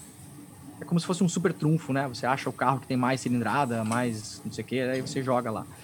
Não é assim, isso é discussão infantil, boba. Ninguém tem que entrar nisso. Quem entra nesse tipo de discussão é bobo. É bobo. É, é, tem problema cognitivo, é mau caráter. É isso. Não, isso não é uma discussão. Não é assim que se faz, né? Você precisa apontar o, o que está errado na matéria, o que, que é falso, né? Um mês atrás eu participei do Roda Viva com o governador Wilson Witzel, né? Aí o Witzel, eu não fui o primeiro a perguntar, fui terceiro, quarto, acho. Aí o Witzel, durante todas as primeiras perguntas, responde lá, atacando o Bolsonaro, e falou 200 vezes em fake news, mas 200, assim, ah, o Bolsonaro, eles têm essa máquina aí, o gabinete do ódio, que espalha fake news, não sei o quê. É verdade, né? É verdade, beleza. Falou isso, é essas coisas que eles espalham, que eles falam, falaram tal coisa, que é mentira, que é fake news, não sei o quê. Tudo bem, tudo certo. Quando chegou a minha vez de perguntar para ele, eu fiz uma pergunta para ele e ele respondeu para mim assim: Eu acho que você é das turmas das fake news, hein, rapaz? Bobo, bobo, desconcertado, sem resposta, sem palavra, vazio, nulo. Não quer dizer nada. Governador, 800 pessoas foram mortas em área de tráfico no Rio de Janeiro no primeiro semestre do ano passado nenhuma em área de milícia. Ah, eu acho que você é das turmas da fake news. Então esse dado tá errado? Não, a sua fonte, que é o UOL, tem que ver que não sei o quê. Não, dado, governador, 800 pessoas mortas. Dado, objetivo, racional, simples. Decantado, não tem. Você não precisa pensar, não precisa fazer raciocínio em cima disso. Não é filosófico, é objetivo. 800 pessoas mortas em área de tráfico, nenhuma em área de milícia. O dado tá errado, não contestou. Fake news onde? Então acho que a gente tem que também se treinar para o debate. É uma coisa que eu vivo insistindo. A gente ainda se esconde muito na história de que o jornalista não tem que aparecer e tal. Claro que o jornalista não tem que aparecer mais do que a notícia, mas a gente vive em outro mundo, gente. Todo mundo tem voz, todo mundo pode ligar o Zoom agora e jogar no YouTube e fazer uma live e ficar falando, né? Hoje a gente vê eh, o Ciro tem um programa de entrevistas no YouTube. O Haddad tem um programa de entrevistas. Hoje todo mundo virou entrevistador, virou comunicador, virou não sei o quê. A gente tem que se treinar mais para o debate. A gente não pode ficar vendido nesse debate e quando o governador fala uh, que você é fake news, aí você deixa que o público tire as próprias conclusões. O público não vai tirar conclusão nenhuma. Nenhuma. Ele vai achar que o Witzel lacrou em cima de você e pronto. Essa é a conclusão que as pessoas que apoiam o Witzel vão achar. E as pessoas que não apoiam o Witzel vão achar que ele está mentindo. Mas não é assim, você tem que ir pro debate, tem que, tem que ignorar que está chamando de você de fake news. Tanto é que a última pergunta que eu fiz para ele no, no programa, eu debochei dele. Falei, ah, vou tentar fazer uma aqui, governador, que não seja fake news. Né? debocha. Esses caras estão debochando da gente, gente. Por que a gente vai tratar eles de outra forma? Você está debochando? Debocha também. Você continua a sua, a sua linha investigativa e a linha do seu veículo, né? Você não vai mudar por causa disso, né? Então, é difícil, não é fácil, porque muitas vezes isso pega no seu... A credibilidade, a credibilidade é o nosso é o nosso bem maior no jornalismo, né? Então, quando a pessoa fala que você está publicando uma mentira, pega direto na sua credibilidade. Mas se você não tá, e você tá tranquilo em relação a isso, dane-se. Não precisa responder, não. Deixa, deixa eu falar sozinho. Queria fazer uma pergunta. Posso? Tem alguém na frente? Tudo bem? É, Demore, é, é, eu queria pegar um ponto bem específico. Assim, é, antes eu, eu queria pontuar aqui que eu acho que essa parcialidade dissimulada é um problema muito grave na imprensa brasileira, né? É, e eu acompanho o Jornal Nacional, porque é o objeto da minha tese, eu acompanho desde 2014, é, toda noite ali com o Bonner, seguidamente, e eu acompanhei muito de perto é, tanto a Lava Jato quanto a cobertura da Vaza Jato, né? É, e imediatamente o Jornal Nacional aderiu ao, ao, à justificativa do Moro, né, quando o Intercept fez toda aquela série de denúncias e tal. Ah, então, a minha pergunta é muito específica, e o Glenn né, mencionou a questão da parceria mídia-Lava Jato. É, até que ponto essa parceria foi. Uh, qual foi o papel dessa parceria na eleição de 2018? Olha, é fundamental, né? Óbvio. De novo, traçou falsos paralelos, fez falsa equivalência, colocou dois lados da balança que não eram dois lados porcaria nenhuma. Um era um lado antidemocrático, assassino, sociopata. Não existe outro lado para isso. Quem que é o outro lado do Haddad? Olha só, eu não sou amigo pessoal do Haddad. Já encontrei o Haddad em alguns eventos, inclusive esteve no evento em apoio ao Intercept na, em São Paulo. Mas o Haddad é o outro lado do Bolsonaro? Não. Não. O outro lado do Bolsonaro é a decência. É a democracia. É a vida. O outro lado do Bolsonaro é esse. Então, assim, fez muito mal. A imprensa tem uma parcela grande. Por isso que eu fico bronqueando. Ontem eu fiquei bronqueando no Twitter que as pessoas estão aplaudindo o Jornal Nacional. Aplaudir o Jornal Nacional nada, gente. Que isso? O Jornal Nacional tá fazendo jornalismo de altíssimo nível agora? Tá. Tá mesmo, né? É, agora, você aplaude um funcionário que está simplesmente fazendo seu trabalho? Não, você não, não aplaude. E, e, sobretudo, um funcionário que ajudou com que as coisas chegassem num nível horrível, que agora minimamente está tentando consertar, sabe? Eu não lembro, não lembro, e posso estar equivocado, e por favor me corrijam, se na entrevista com o, com o Bolsonaro na bancada do Jornal Nacional ao vivo durante a campanha, quando ele falou em kit gay, não sei o que, se alguém do Jornal Nacional foi explicitamente claro, olhou para a câmera e falou: tá vendo esse livro que ele trouxe? É mentira, isso aqui não é um kit gay. Isso é mentira. Foi feito? Não. Então, tem responsabilidade sim. Você vê a pessoa mentir na sua frente, eu tudo bem, eu tenho, sou um pouco mais sanguíneo, sou neto de italiano, tô, tô, eu tô perdoado, tá? Eu fiquei discutindo com o Witzel no Roda Viva, fiquei, porque eu realmente não posso, não deixo passar. Quando ele terminou a, a, a resposta, eu pedi para Vera, só deixar claro uma coisa aqui. É, o que o repórter do UOL, Sérgio Ramalho, falou sobre os assassinatos, o governador não rebateu, tá? Rebateu prisões, não sei o que, que não tinha nada a ver com a pergunta. Então, assim, ó, se eu deixo aquilo passar, parece que é dois lados é, falando, são duas, a, a palavra da moda, né? Duas narrativas. Não existe duas narrativas quando uma pessoa está falando uma mentira. Existe uma mentira e um fato. Não são duas narrativas. Né? Não é filme da Pixar. A gente não está roteirizando filme da Disney, construindo a narrativa. Né? Então, assim, o que, que a imprensa fez com o Bolsonaro? Em boa medida, eu não acho que todos, tá? Mas em boa medida. Normalizou, sim. Normalizou. Achou que era um candidato como todos os outros, que tinha que ter o espaço porque era um candidato. As pessoas têm que decidir. Claro que as pessoas têm que decidir. Mas você, enquanto imprensa, você tem um papel. Um papel de manter a democracia em pé, de informar, de deixar as coisas claras. Então, quando um cara vai na bancada, no jornal, e apresenta um livro, fala que aquilo é um kit distribuído nas escolas para ensinar as crianças a ser gay, você imediatamente ser pego, mostrado e falar: Isso aqui é mentira, esse kit não é para isso. Ou isso aqui não foi distribuído. Ou isso aqui é outra coisa. Isso aqui é educação sexual que existe na Noruega, na Finlândia, na Suécia, em qualquer país civilizado desse planeta. Tá? Não foi feito. Não foi feito. Foram tratados como iguais. Foram tratados como duas narrativas de polos diferentes. E eu tô falando do Haddad porque era o concorrente que tinha, mas se fosse com o Ciro seria a mesma coisa, se fosse com o Bolo seria a mesma coisa, se fosse com o Alckmin seria a mesma coisa. Porque o Alckmin e o Bolsonaro não são duas narrativas, né? Eu nunca vi o Alckmin defender que tem que matar 30 mil pessoas. Nunca vi. Então não é, não é Nunca vi o Alckmin, que é médico, inclusive, é, sugerir que as pessoas tomem um remédio que não tem comprovação científica para uma doença. Nunca vi. Então não são dois lados. E essas coisas precisam ficar claras. Agora, a imprensa tem medo de parecer que ela está tomando parte. Tudo bem, tem medo de parecer que está tomando parte. O que, que o Jornal Nacional está fazendo agora? Tomando parte. Pra caralho. Pra caralho. O jornal tá super parcial, tá batendo no Bolsonaro todos os dias. Sem trégua. Tá fazendo certo tá fazendo certo, porque a gente não pode deixar esse cara destruir o que resta do país. Por que, que não fez antes na campanha? Né? Por quê? O que, que eu acho, tá? Boa parte da elite brasileira, e essa imprensa é elite, não vamos nos esquecer disso, esses donos são todos milionários, né? A gente não tá falando com um pobrinho, né?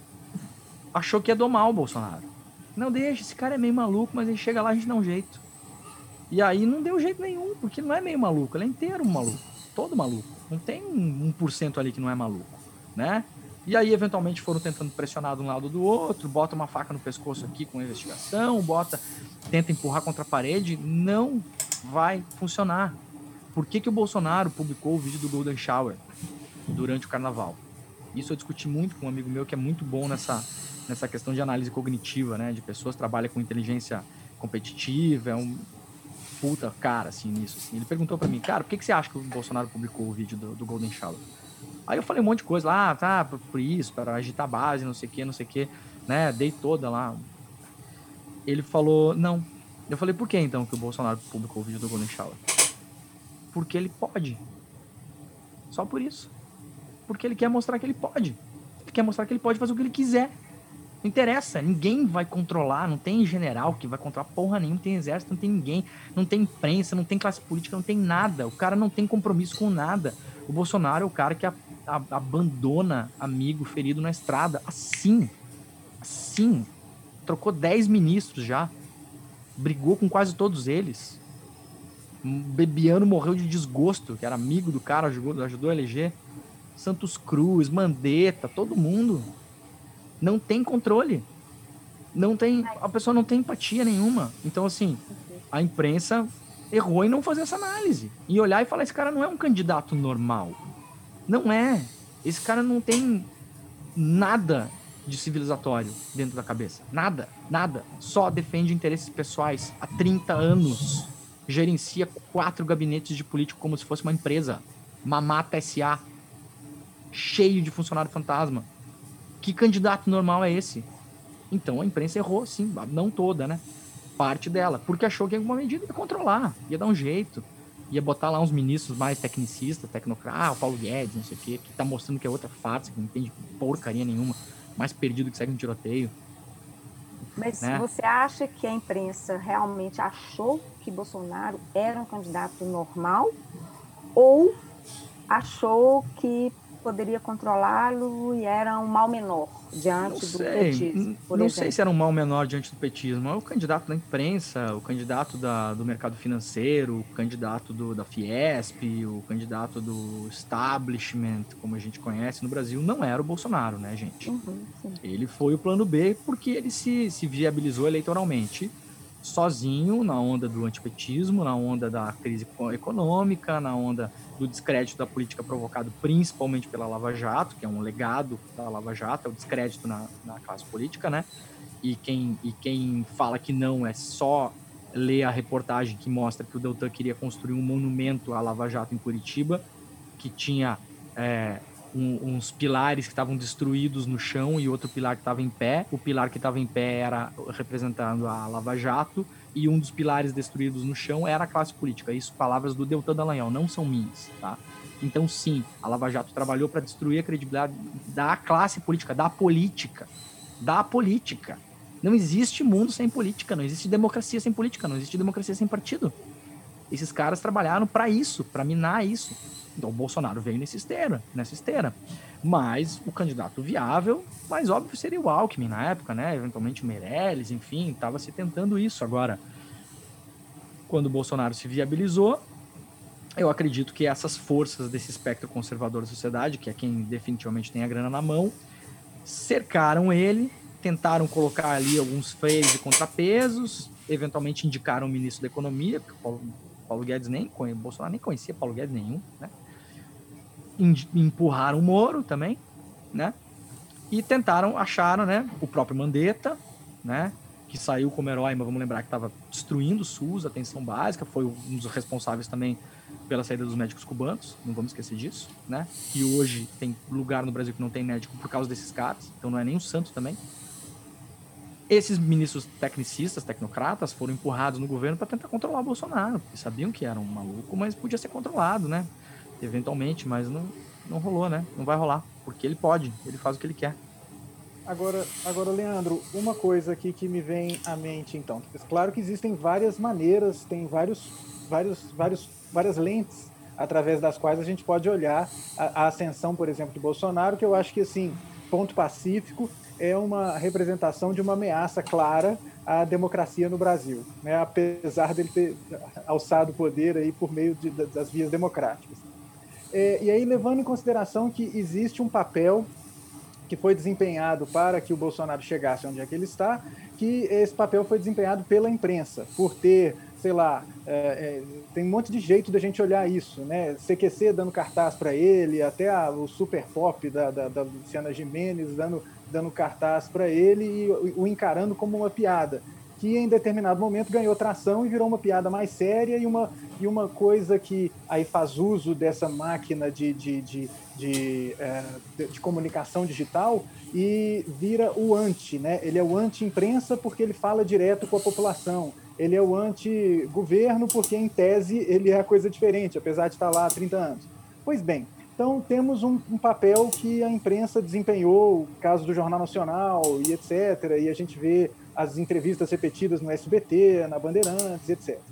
É, e agora a gente vê esse, esse jogo virando um pouco, o que você falou, do Jornal Nacional ontem.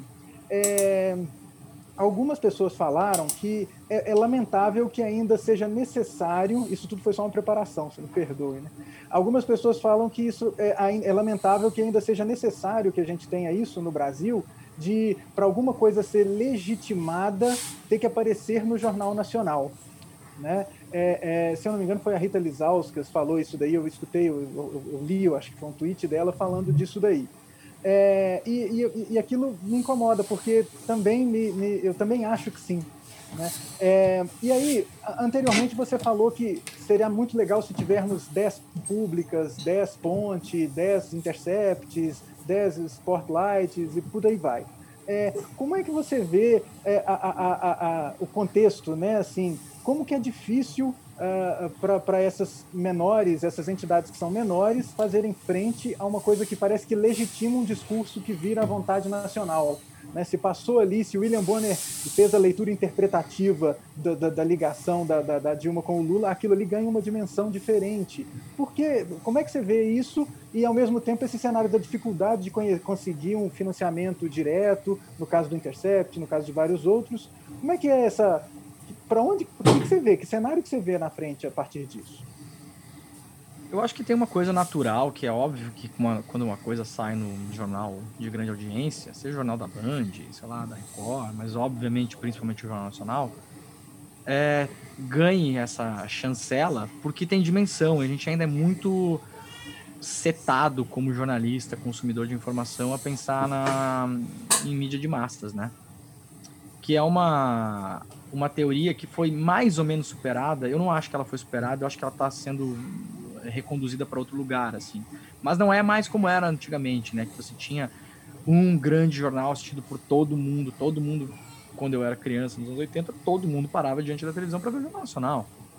Todo mundo, era o lugar onde as pessoas se informavam. Né? Mas por quê? As pessoas não tinham onde se informar, fora isso. Eu nasci e me criei no interior do Brasil, na fronteira com a Argentina. Então, o que, que a gente fazia para se informar lá? Tinha uma rádio local, né? uma, duas rádios locais, e dois jornais locais impressos semanais, que chegavam no sábado. Então a gente consumia imprensa pela rádio local, que aí era mais coisas locais, acidente de trânsito, assassinato, etc e tal. Assassinato um pouco, porque a cidade era minúscula, mas, né, coisas locais, câmara de alguma coisa de câmara de vereadores e tal.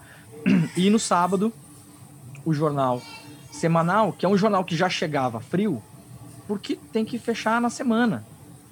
Roda na sexta-feira de tarde, então onde você consumia informação mesmo, na televisão, informação nacional, global, né? Onde você ia saber sobre a queda do muro de Berlim, sei lá o que, nesses lugares, né? Muito tempo depois teve acesso a sistemas de broadcast como Estadão, etc, etc e tal, mas era isso. Então, tudo bem. Hoje não é mais assim, tá? Mas ainda a audiência do Jornal Nacional é brutal, óbvio. Óbvio que é descomunal. É óbvio que é importante. Por que, que a gente procurou o, o, o Jornal Nacional e o Fantástico, a Globo, no caso, né, que é os, dois lugares que a gente acreditava que poderiam fazer parceria com, a, com as matérias da Vaza Jato. Porque a gente queria audiência para as matérias. Simplesmente isso. A gente não estava em, em, busca da credibilidade da Globo. Não era esse nosso principal, é, a nossa busca, né? A gente, até porque muita gente não gosta Globo. Globo lixo, Globo bosta, não sei o quê. Um monte de gente que não assiste Globo, né? E acha que tudo que passa ali é mentira, né? Então não era, não era isso que a gente estava buscando. A gente não estava em busca de uma chancela do William Bonner ou de sei lá de quem para dizer, ah, não, isso que vocês estão fazendo é jornalismo. Não, dane-se, não tô nem aí, vocês não pensam, cara. Na boa, assim, sabe? Respeito, o Jornal Nacional tá fazendo um puta trabalho, já falei. Tenho amigos que trabalham na, na, na Globo, tem repórteres que trabalham lá, editores incríveis, jornalistas, produtores do Fantástico, dentre os melhores investigadores do Brasil na imprensa brasileira, fácil, fácil. Tem nada a ver com isso. Mas a gente não estava buscando que eles colocassem a mão em cima da nossa cabeça com a espada, assim, falassem, agora vocês são jornalistas. Eu não dependo disso para fazer meu trabalho. A gente estava buscando audiência. E a audiência ainda é muito brutal. Então, esse é o ponto. Agora, eu vi esse tweet da, da, da Rita ontem e retuitei, concordando, concordo. Eu acho que a gente está muito viciado em achar que ali é a chancela. E se não sai ali, não tem problema. Gente, não é assim, cara. Olha, no ano passado, eu tava, eu tava viajando, aquela viagem que eu fiz para fora do Brasil. Eu tava fazendo escala, eu tava indo para Austin e tava fazendo escala em Dallas.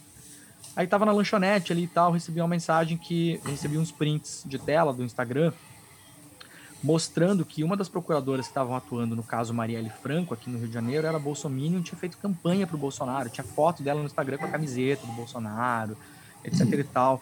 Eu olhei aquilo e falei, pô, puta conflito de interesse, né, cara? O Bolsonaro, de alguma maneira, a família Bolsonaro está envolvida na investigação do assassinato, e não estou dizendo que eles estão envolvidos no assassinato, não é isso, mas a investigação levou a que eles fossem investigados. Tem a história do porteiro, o, o Flávio, super ligado com o Adriano, o miliciano que foi assassinado, que tá ligado ao assassinato da Marielle. Então, porra, eu olhei e falei, pô, tem uma procuradora Bolsonaro cuidando desse caso. Isso é um escárnio.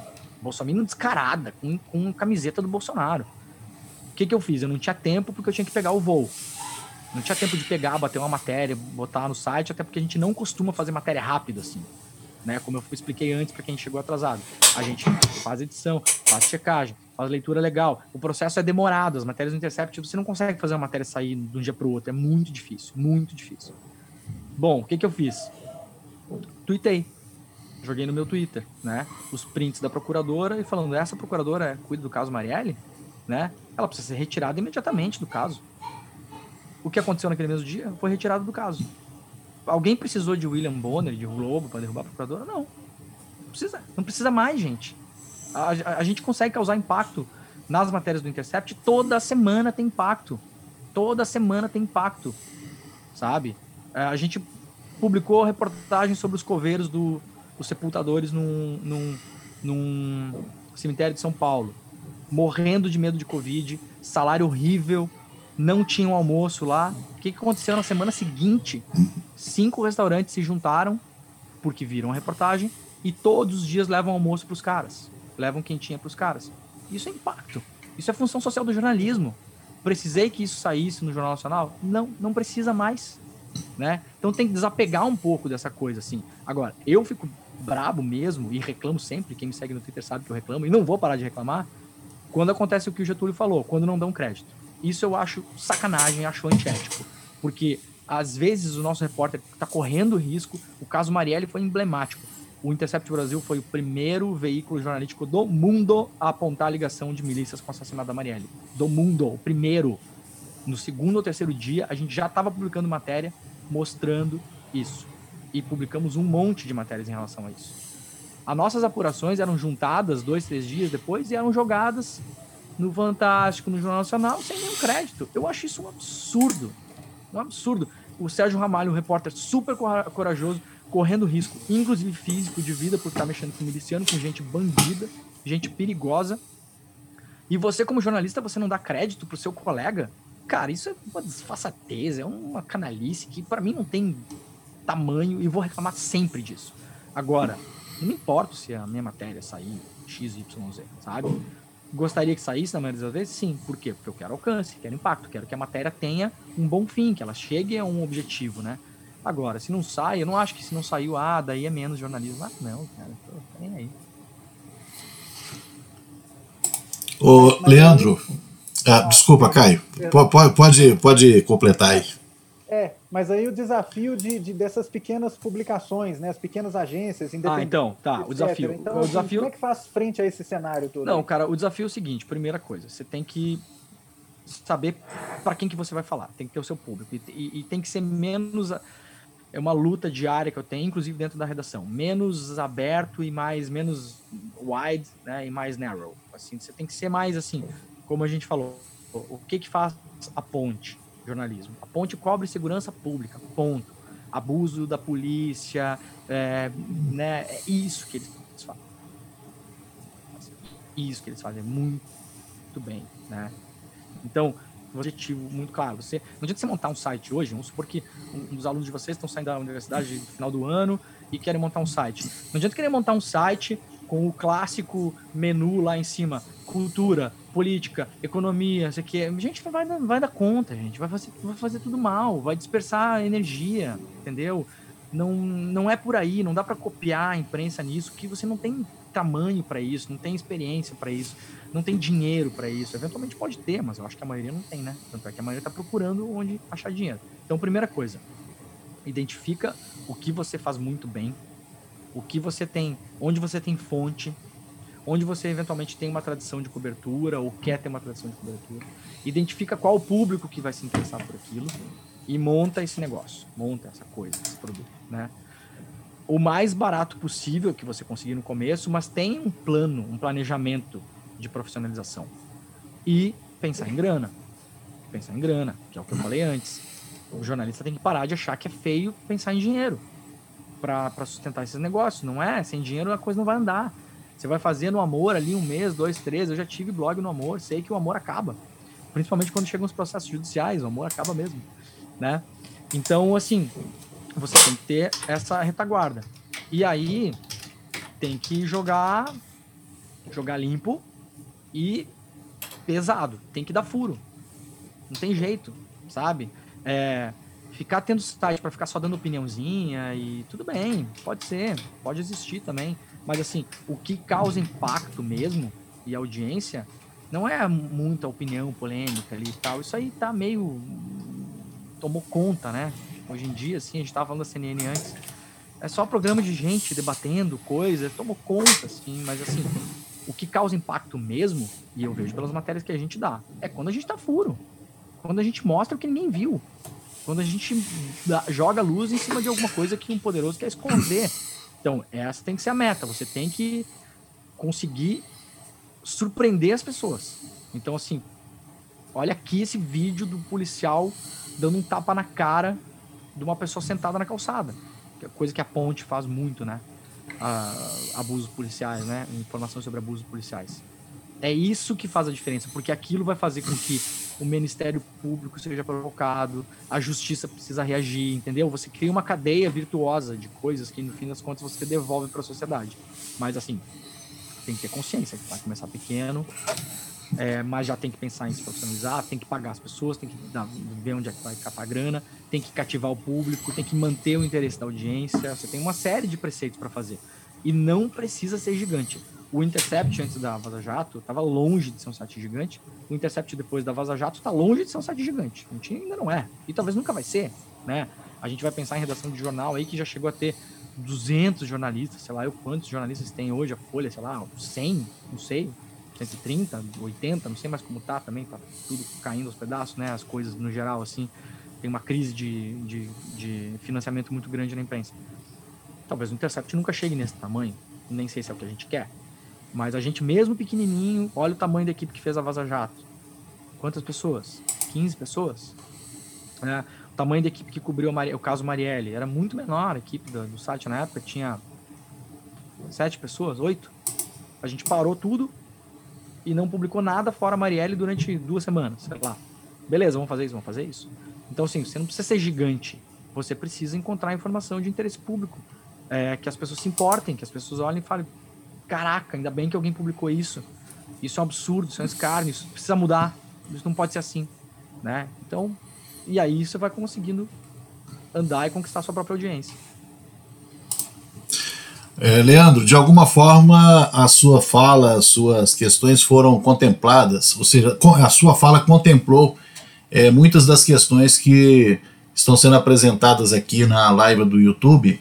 Né? Eu queria só registrar o pessoal que está participando: Graziele Silva, Érica Bueno, o Vitor Neves, Érica Dias, né? É, Débora Drummond participando ativamente, Pedro Kinikati. É, eu queria tocar numa questão, quando você, você falou levemente, você falou de política e é, você falou do Fernando Haddad, a questão da esquerda. Eu vou até pegar carona numa pergunta da Graziele Silva. Ela disse: Tenho percebido ser algo comum na esquerda as pessoas afirmarem que, ao difundir as falas polêmicas do Bolsonaro, estamos ajudando a construí-lo. Gostaria que você, Demore, comentasse. Construí-lo no sentido de fortalecer seu discurso. Né? Tem até. Hoje mesmo eu participei de uma banca de TCC que se discute isso, ou seja, é, falar que o Bolsonaro é polêmico acaba ajudando. Né? O Caio citou aí, o CQC, o Super Pop, foram programas que de alguma maneira ajudaram a turbinar a candidatura do Bolsonaro. Ou seja, e o Ele Não, né? Nós tivemos a campanha do Ele Não em 2018 que acabou dando o contrário, né? Ou seja, deu um efeito contrário, é, que acabou ajudando ainda mais a turbinar, né? A inflar a campanha é, do Bolsonaro. Nesse momento, né? Ou seja, houve uma certa guinada, uma mudança de narrativa da imprensa e das instituições que de alguma maneira se juntaram em 2018, né? É, imprensa, judiciário, Congresso, etc. Congresso nem tanto, mas imprensa, judiciário, são instituições que estão sendo atacadas hoje pelo Bolsonaro. Você acha que existe a possibilidade hoje de, de desconstruir, né, junto ao eleitorado, essa imagem que o Bolsonaro tem? Acredito que até algumas pessoas tenham realmente se arrependido, né? É, que votaram e se arrependeram, mas tem aquele eleitorado significativo que parece que não faz diferença nenhuma. Quanto mais é, se ataca, mais ele ganha prestígio, né? Mas ele continua com aquela aquela figura de mito. É, o Bolsonaro ele vai se desconstruir sozinho. Acho que a gente não precisava fazer força. Sabe quando a gente joga futebol e tem um cara tão ruim que é tipo eu, assim, que a, a, a, no sul a gente fala, deixa que esse aí a natureza marca. É, eu acho que é um pouco isso, assim. O, o Bolsonaro, a natureza tá marcando. Claro que a gente tem que continuar evidenciando o quanto esse cara é antidemocrático, tem instinto sociopata, mitômano. Óbvio que a gente vai continuar fazendo isso. Mas, cara, o Bolsonaro tá sem oposição. Tinha a segunda maior bancada da Câmara e está conseguindo fazer esse governo que ele está fazendo. Ele é, um, ele é tão destrutivo que ele não consegue, inclusive, ser, não ser autodestrutivo. Né? Esse é um ponto sobre o Bolsonaro. Então, assim, mais claro que quanto mais a gente deixa claro quem ele é, a gente facilita para a população. O que, que eu acho que acho que as coisas mudaram um pouco, mas não tanto assim. O que, que se fala é, e uma pena que virou, né? Eu entendo a pergunta, assim, mas uma pena que virou uma coisa a esquerda acha que se você simplesmente reproduz as falas do Bolsonaro, você está ajudando ele. Porque não devia ser esquerda, né? Devia ser todo mundo que tem que tem miolos dentro da caixa craniana que não viraram gelatina ainda, né? Então, assim, o que acontece? A gente está lidando com uma população largamente analfabeta funcional, população brasileira, né? Boa parte dela não consome imprensa, a maior parte dela não consome imprensa, consumir consumir imprensa assim ativamente, né? A pessoa consome imprensa porque passa na timeline dela, mas ela não assina um jornal, ela não ah, tem o hábito de todo dia entrar nos sites do, da Folha, do Intercept, não sei o quê. Não consome imprensa. Então, largamente analfabeta funcional. Não consegue ler e interpretar um texto. Não consome imprensa. Boa parte da população brasileira não tem internet, a gente esquece disso. Não é todo mundo tem internet. Muita gente não tem, muita gente não tem internet. Das que tem, muita gente tem planos limitados, então não consegue ficar vendo a live nossa agora, por exemplo. Não vai ficar fazendo isso. Vai assistir uma live de alguém jogando videogame, que é mais interessante do que a gente falando aqui sobre jornalismo, né? Então, não vai ver a nossa live. É analfabeto funcional. Não tem o hábito de consumir imprensa. Eventualmente não tem internet não tem no Brasil mídia literacy. Então a gente não ensina as pessoas a ler imprensa, não ensina as pessoas o que é imprensa. Isso não está, né? Em vários países do mundo a gente tem isso nas escolas, né? A pessoa tem um, professor lá que vai ensinar para ela o que é imprensa, né? Como a pessoa ensina o que é história, geografia, física, química, matemática, ensina o que é imprensa, como que faz, o que é edição, o que é checagem, como que se faz uma reportagem, qual que é a história da imprensa, por que, que ela existe, por que ela é importante. Não tem mídia literacia no Brasil. Então, a gente tem uma população largamente analfabeta em relação ao que a gente faz, né? E que no vácuo disso cria todas as suas teorias conspiratórias malucas e o Bolsonaro usa isso para nos atacar com boa é, medida de sucesso, inclusive, né? Então, assim, quando você publica, por exemplo, no ano passado ou no ano retrasado já, não sei, porque agora todos os dias é dia da marmota, né? Todo dia é igual. É, quando você publica, desembargadora diz que Marielle Franco estava envolvida com traficantes. Você publica isso, só isso. Essa é a manchete, tá? Não sei se é exatamente essa, mas é, foi tipo essa, tá? Manchete que saiu na época. Como que uma pessoa, essa pessoa que eu relatei agora, analfabeto funcional, mas não só os analfabetos funcionais, tá, gente? Às vezes os alfabetos funcionais também fazem isso. Mas que não tem entendimento de imprensa, não consome imprensa cotidianamente, né? Não tem essa familiaridade, etc e tal. Como que a pessoa lê isso? A pessoa lê assim, desembargadora. O que é uma desembargadora? É uma pessoa que só fala verdades. Desembargadora, uma pessoa super importante, né? Se uma desembargadora tá falando que a Marielle estava envolvida com traficantes, é óbvio que é verdade, né, gente? Mas nem se contesta, não preciso nem ler a notícia. Eu já li a manchete, tá resolvido. E aquilo foi embora, cara, virou rastilho de pólvora. É, é assim, inconsequente publicar essa manchete. É quase um crime, sabe, contra o jornalismo. Então, assim, primeiro, desembargadora X falando merda, dá para ignorar? Painel de história? Dá para ignorar, tudo bem. Se dá para ignorar, tudo bem. Bom, não dá para ignorar, né? Tudo bem, uma desembargadora que eventualmente ela está envolvida no caso Marielle ou ela ela faz parte do MP que está investigando. Bom, então não dá para ignorar. A desembargadora lá, não sei da onde, dá para ignorar. Dane-se. Desembargador, quantos desembargador tem no Brasil? Todo mundo falando merda toda hora, você vai ficar publicando isso toda hora. Não, mas aí você vai atrás do clique, né? Da polêmica, né? Falou da polêmica, tá aí. Ah, que polêmica boa, né? Quanto clique bom que vai dar essa manchete, né? Que tipo de serviço a gente está fazendo? Serviço, uma porcaria de serviço, né? Enquanto jornalista, enquanto prestador de serviço para a população, para a sociedade. Bom, quer, você quer dar isso, tá bom? Você quer dar isso. Então, assim, sem provas, desembargadora espalha fake news sobre Maria de Franco. É outra manchete, outra coisa. Entendeu? Outra coisa, deixa muito mais claro o que está acontecendo ali. Mas, de novo, a gente tem essa tradição do jornalismo declaratório e de deixar que as pessoas tirem as suas próprias conclusões. Ah, mas a desembargadora falou. Claro que ela falou. Óbvio que ela falou. Só que você tem que ver como isso vai ser interpretado pelas pessoas. Você está dizendo que uma autoridade, um desembargador, gente, é um negócio muito poderoso, né? Um super salário, uma pessoa muito estudada, né? Uma pessoa imagina que essa pessoa vai mentir. Parece que é uma coisa oficial. Então, quando você faz com Bolsonaro, você faz a mesma coisa. Bolsonaro diz que salvou o Brasil do comunismo. De onde? Comunismo? De onde, gente? Que, como, que, que, que catso de comunismo? Onde é que tem comunismo? Que salvou de quem? Que que salvou de quem? Quem tá pedindo para salvar o quê? Ninguém tá pedindo para salvar ninguém de nada, de comunismo nenhum que não existe. Então, você não é, isso não é manchete. Não é aceitável mais. A maneira como a comunicação é, é absorvida hoje é muito rápida. A gente absorve comunicação no nosso feed. A gente está o dia inteiro ali rolando o feed do celular. Não é mais como era uma vez, você sentava na praia, você estava lendo a revista Piauí. Então agora eu estou lendo a revista Piauí. Não vai passar ali no meio das páginas da Piauí um joguinho, uma foto do meu amigo, uma lembrança do Facebook, uma piada que vai me distrair. Isso era outro, outro momento, então as pessoas elas dedicavam mais tempo de atenção para ler e entender. Hoje não, hoje a gente está competindo no feed do Facebook, do Twitter, do Instagram, o jornalismo foi colocado no mesmo lugar do entretenimento e no mesmo lugar das fofocas e do gossip e dos amigos. Então a gente está nesse, a gente tá nesse bolo, né? virou uma feijoada. A gente está jogado no meio da feijoada. Então, se a gente é leviano e a gente não tem claro como o, a informação é absorvida, a gente está fazendo um jogo de, de contra-informação, contra-producente. A gente está ajudando as pessoas a serem mal informadas.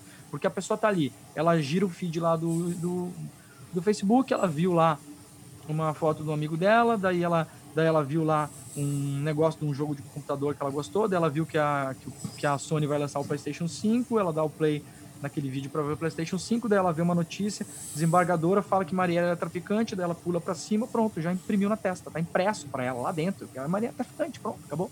A pessoa não clicou, não vai ler, não vai ler. Ah, mas é a responsabilidade das pessoas clicar e ler. Não, não é. Não é. Quem tem o domínio do que está fazendo somos nós, jornalistas. A gente tem o domínio da técnica, a gente sabe. A gente precisa aprender a se comunicar melhor nesse novo mundo. Esse novo mundo não é mais como era antes. A gente está simplesmente replicando técnicas de um velho mundo num novo mundo. E por isso que a gente está perdendo esse jogo. Esse é o motivo pelo qual a gente está perdendo. Um dos motivos, né? Pelos quais a gente está perdendo esse jogo. Então, eu concordo com essa leitura. Eu acho que a gente simplesmente usar jornalismo declaratório, sabe? cara, se o Bolsonaro falar que, sabe, a autoridade do Brasil, sei lá, o ministro da Saúde, que o Bolsonaro inventa amanhã um ministro da Saúde, bota o cara lá. Aí o ministro da Saúde fala que, que, que, tomar, pingar vinagre no olho cura o Covid. A gente vai simplesmente publicar isso, Maspa? O ministro da Saúde diz que pingar vinagre no olho cura Covid. A gente vai publicar essa manchete? A gente é maluco de publicar isso? Não, isso é desinformação. Isso vai ser passado, repassado, vai ser impresso, vai ser botado no WhatsApp. Não vai ter contexto, as pessoas não vão clicar. Vão ler só a manchete. Você está dizendo que uma autoridade, como foi no caso dos mais médicos, Ministério da Saúde tem uma coletiva, depois que os cubanos foram embora, tem uma coletiva do Ministério da Saúde, os jornalistas vão até a coletiva, o ministro Mandetta, e aí o ministro, e aí não sei se era ele que estava na coletiva ou se era um, um, executivo, um técnico, não sei. Manchetes. Ministério da Saúde diz que 90 e X% das vagas dos médicos cubanos foram preenchidas.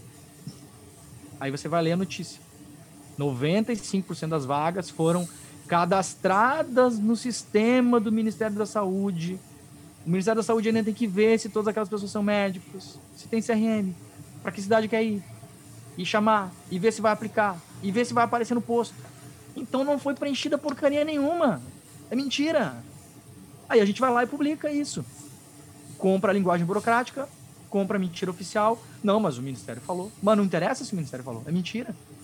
E alguém uh, é, é, desafiou na coletiva? Não. E daí publica essa manchete desse jeito para quê? Eu não sei. Até hoje eu não, não consigo entender a lógica disso.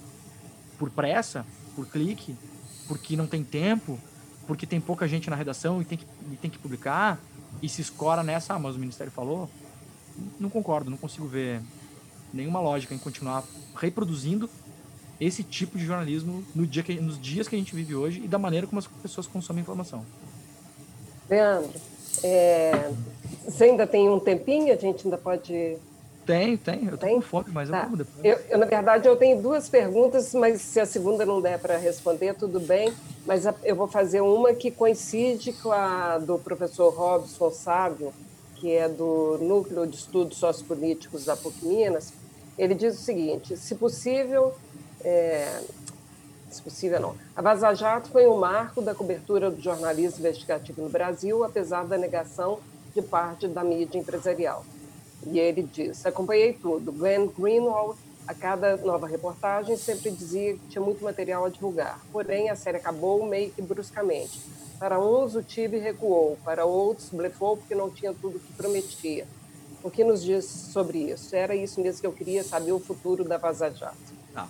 Eu vou responder essa e depois, se quiser fazer outra, pode fazer, não tem problema nenhum. Não sei se as pessoas estão com saco de nos ouvindo, né? Nove da noite, sexta-feira. Está todo mundo bêbado já, mas tudo bem. Nada, Talvez essa tá, conversa. A audiência tá ótima aqui. Tá, tá boa? Ah, então tá. Talvez essa conversa bêbado fique melhor, inclusive. É... Vamos lá. É... Isso são perguntas recorrentes que nos fazem, tá? Primeiro, e é um clássico de internet, né? É a menor parte das pessoas que perguntam isso, mas como elas perguntam todo dia, parece que tá todo mundo preocupado com isso. A gente já fez pesquisa com os nossos leitores, inclusive da nossa newsletter, e eu vou até falar o índice aqui, porque acho que fica mais fácil da gente visualizar, tá? Pessoas que, que têm essa bronca que o Intercept parou de publicar Vaza Jato, não sei o que, entre os nossos leitores da nossa newsletter, que é uma newsletter que é assinada por centenas de milhares de pessoas, tá? 4%. Então, para desmistificar um pouco isso. Só que faz barulho, né? Então parece que todo mundo tá. Não tá. Isso me deixou muito tranquilo porque não tá. Segunda coisa que você falou o Glenn, a cada matéria publicada, dizia que tinha mais material e tal, não sei o quê. Mas tinha, né, gente? Em junho tinha. Em julho, agosto, setembro, outubro, novembro, dezembro, janeiro, fevereiro, março.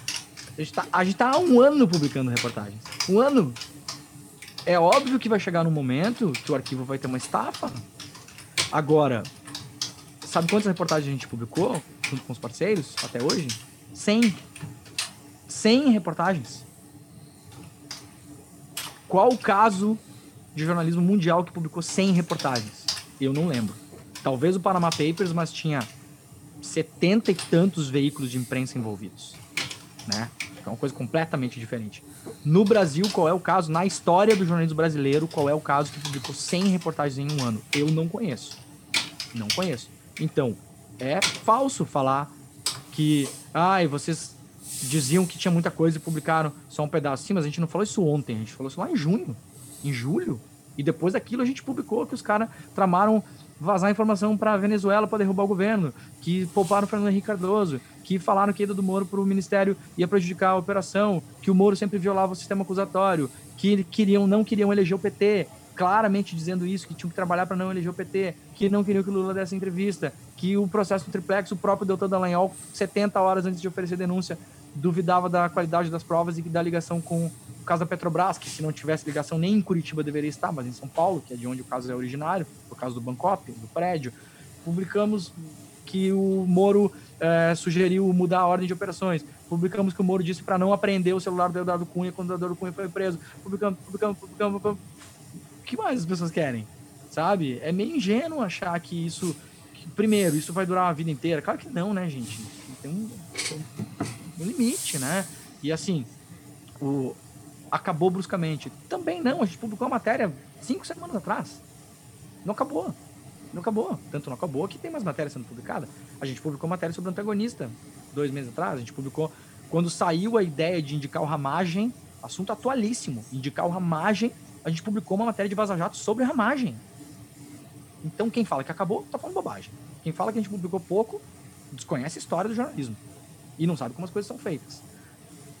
Quem fala que acabou bruscamente não tem a menor ideia do que está falando, que não acabou, nem não acabou bruscamente. Né? Tem mais matéria sendo produzida. A gente segue trabalhando. A gente tem duas, duas ou três matérias agora, se não me engano, sendo produzidas com a agência pública.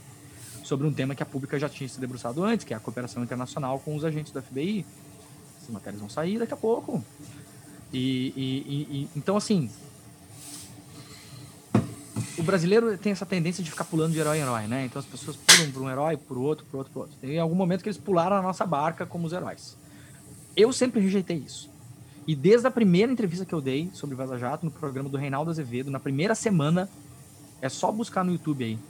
Eu deixei muito claro que a maior parte desse material não seria publicada porque não tem interesse público. Ponto final. É gente marcando para comer pizza, é pessoa falando com a esposa, é coisa que não tem interesse público. Não vai ser publicado. O material é enorme, é gigante, é colossal. Vocês vão abrir esse arquivo para todo mundo, para todo mundo olhar assim? Claro que não. Claro que não. Porque é, porque é inconsequência nossa a gente fazer isso. Tem informação pública ali, tem, tem coisas que, que são públicas que vão ser publicadas, tem informação privada. A gente não vai expor a vida privada das pessoas que estão envolvidas ali. Não tem nada a ver. Nada a ver. Eu fico. Eu já ouvi isso de uma pessoa que ouviu isso de um procurador da Lava Jato de Curitiba. Nós demos sorte que esse material caiu na mão do Intercept. Procurador falando, tá? Porque se caísse na mão de algum outro site, a nossa vida privada ia ser exposta de uma maneira irremediável e a gente ia ser destruído pessoalmente, né? Porque vocês podem imaginar que pode ter coisas ali que as pessoas não querem que venha a público, mas que são coisas da vida privada delas, né? Então a gente não pode abrir esse material para todo mundo assim. Quando que a gente vai publicar tudo? Isso é uma coisa que é deixar bem claro para as pessoas. Não existe tudo. Um arquivo desse tamanho não existe tudo. Esse arquivo ele é infinito. E o que, que eu quero dizer com isso? Não existe um lugar no arquivo que você olha, ah, aqui estão todas as coisas de interesse público, porque não é assim que se procura no arquivo. Não é a vida real, ela é diferente da vida dos quadrinhos, né? Então ali assim, o Moro e o Deltan, eles não estão falando ali, precisamos pegar eles, caras, vamos acabar com os vilões. Não é assim. São diálogos que você precisa olhar, entender que dia que estava falando daquilo. Às vezes são diálogos vazios. A reportagem do BuzzFeed News sobre a prisão do Eduardo Cunha, aquela reportagem, por exemplo, a gente não tinha visto que tinha uma matéria aí. Aí o BuzzFeed News foi pesquisar, o editor do BuzzFeed News, o Graciliano Rocha, que cobriu o Lava Jato, tem um histórico da cobertura da Lava Jato. Ele tem, porque ele fez no Excel o histórico de cobertura enquanto ele estava cobrindo, né? Um, um, jornalista muito criterioso, então ele foi, ele foi armazenando informações. Quando ele viu aquele diálogo, era um diálogo mais ou menos assim: ah, acho que tem que pegar? Não, acho que não precisa. Ah, mas daí pede para não sei o quê? Não, vê aí que não sei o quê, mas acho que não precisa fazer. Um diálogo que não dizia nada. Mas o Graciliano, com o talento dele e com o suor dele, ele foi lá, cotejou o dia, ele viu que era o dia da prisão do Cunha, ele viu quem estava falando aquilo, o que que tá lá, lá, lá.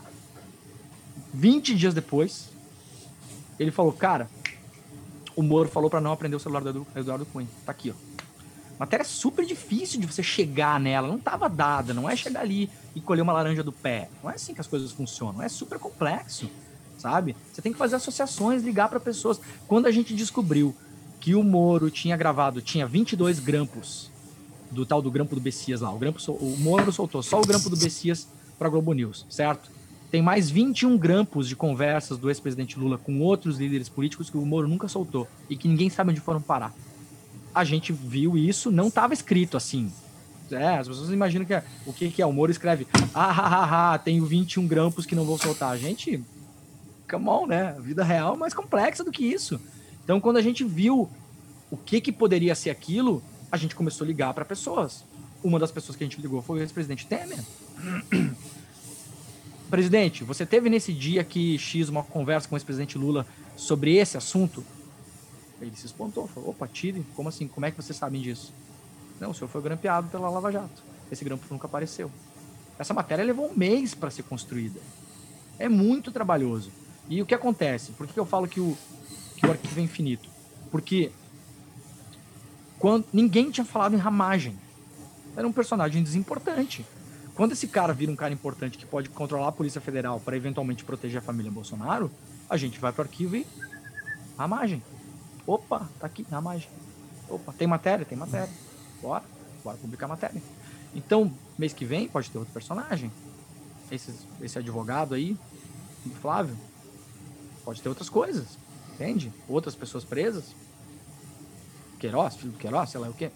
A gente já deu matéria sobre Queiroz, inclusive, né? Os próprios procuradores dizendo que o Moro eventualmente ia proteger esse caso Queiroz para garantir a vaga no STF. Só matéria da Vaza Jato. Já foi publicada, né? Agora, todo mundo chegando no Queiroz, a gente já falou nisso no ano passado, lá atrás. A gente já sabia o que ia acontecer. E o Queiroz foi protegido até ontem. Não por acaso o Moro saiu do Ministério da, da Justiça, as coisas começaram a acontecer. Então, assim, daqui a cinco anos aparece um personagem novo na República que ganha relevo e que vai ter poder na mão, pesquise-se no arquivo da, Lava, da Vaza Jato. É um arquivo vivo, né? Ele nunca vai cessar. Agora, é claro que dentro da, de tudo que a gente tem no país, de interesse público dos personagens que estão colocados, de quem importa nesse xadrez e tal, tem uma estafa natural do arquivo, tem uma estafa natural, não tem jeito. E a gente está falando isso, né? E aí tem a outra teoria maluca, desculpa se eu me alongo, alongo na resposta, porque é, é muito oportuna para a gente resolver essas questões aqui com, com o pessoal que está nos assistindo. A outra teoria maluca de alguns blogs aí de esquerda, né, que são, são críticos ao, ao Intercept, e não tem problema nenhum ser crítico, mas, enfim, ser crítico com, com bobagem também é demais, né? Você pode ver assim, toda vez que sai. Se você quiser fazer uma faminha na internet, vou dar uma dica. Toda vez que sai um arquivo, né? Quando aparece Snowden, Vaza Jato, quando aparecer o próximo, você vai no primeiro dia e fala que esses caras vão fazer limited hangout. Fala, fala só isso. Porque o que que parece? Daí que parece que você está dizendo que eles vão publicar só umas coisas que interessam para um projeto de poder, X, Y, Z, dos liberais, não sei o que, vai, e vão esconder o resto. Fala essa bobagem aí, que vai ter um monte de doidinho de hospício que vai seguir você e achar que você está falando certo. Sendo que tem um detalhe muito importante, você não conhece o arquivo. Então você não sabe o que você está falando. Você não sabe, você não conhece o arquivo, você não acessou o arquivo. Então, como que você pode dizer que a gente está publicando só 1%? Você não conhece. Qual que é o 100%? Quanto que é o 100%? Ah, você não conhece. Ah, então tá. Então tava falando bobagem, né? Tava falando bobagem. É, mas tudo bem, né? Tá todo mundo caçando clique na internet. E esses aí estão ganhando uns cliquezinhos deles também. Bom, vamos para a teoria do limit the hangout, que é publicar só uma parte que favoreceria um projeto de poder que, sei lá, eu qualquer, globalista, George Soros, sei lá, essas merda que falam aí. Tem que combinar com uns 30, 40 jornalistas, né? Porque a Folha tem acesso. Veja, é o país. Pública. BuzzFeed News. Intercept. E aí, tá todo mundo. Tem, tem, tem 40 jornalistas que estão escondendo um segredo ali. Vocês conseguem imaginar um negócio desse? Segredo entre dois, que não dá nem para esconder, imagina entre 40, né? Ia chegar um jornalista ali, o jornalista ia negar furo, ia, lá, ia olhar o, os jornalistas da Folha, ia olhar um monte de furo bom lá dentro. Não, mas esse furo aqui a gente não pode dar, porque senão o, o Jorge Soros fica bravo. Né? Esse, não, esse furo aqui tem que cuidar, porque senão o, o PT não sei o que, o Lula não sei o que. É ingênuo, é bobo, sabe? Tem umas leituras meio bobas, assim, de gente que ou é mal intencionada ou é só boba mesmo, assim, sabe? Então, eu entendo as indignações legítimas, mas além de a gente ter feito o nosso trabalho, já, bastante, tá? É, com, com integridade, com sem dormir, é, criando cabelo branco, gente com nenê pequeno em casa, se virando, sendo ameaçado de morte, andando com segurança. As pessoas não têm noção do que aconteceu, não têm noção. A gente vai publicar um livro sobre a Vaza Jato a gente vai contar alguma dessas histórias. As pessoas não têm noção das coisas que aconteceram. É por isso que elas falam também, porque elas acham que é a Disneylândia, né? Você abre lá um arquivo de Word e tem as manchetes prontas já, né? O Moro já deixou as manchetes prontas para o Intercept, o Intercept vai lá e publica.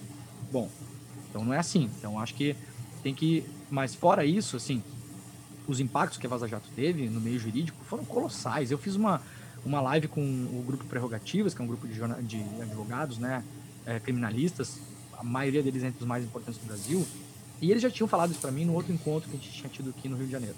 É, vocês não têm ainda a dimensão histórica do quanto a Vaza Jato causou impacto no mundo da, do direito de defesa. Vocês não têm, vocês vão ter no futuro. E mesmo assim, só nesse ano de Vaza Jato a gente teve revisão de prisão em segunda instância, com a soltura do ex-presidente Lula, né? Juiz de garantias, que o Moro não queria, Lava Jato não queria. Foi aprovado. O pacote anticrime do Moro foi decepado. Ia passar facinho o pacote anticrime do Moro, se não fosse a Vaza Jato. Facinho. Era o principal projeto do principal ministro do Bolsonaro. O que que tinha nesse projeto? Excludente de ilicitude, dizendo que um policial pode matar alguém se está sob forte emoção. Né? Tá muito emocionado. Ah, que emocionado. Ops, matei alguém. Tranquilo, não é processado. Isso estava no processo, no projeto anticrime do Moro. Passou? Não passou, caiu. Os deputados da oposição conseguiram ganhar força para derrubar isso. O STF começou a se mexer, mudou a jurisprudência. Réu delatado e réu delator, que eventualmente não falavam no mesmo tempo nas alegações finais do processo. Mudou isso, você tirava o direito de defesa do réu delatado. O cara podia ser acusado de novos crimes no, nas, nas alegações finais de algum delator e não tinha direito de se defender.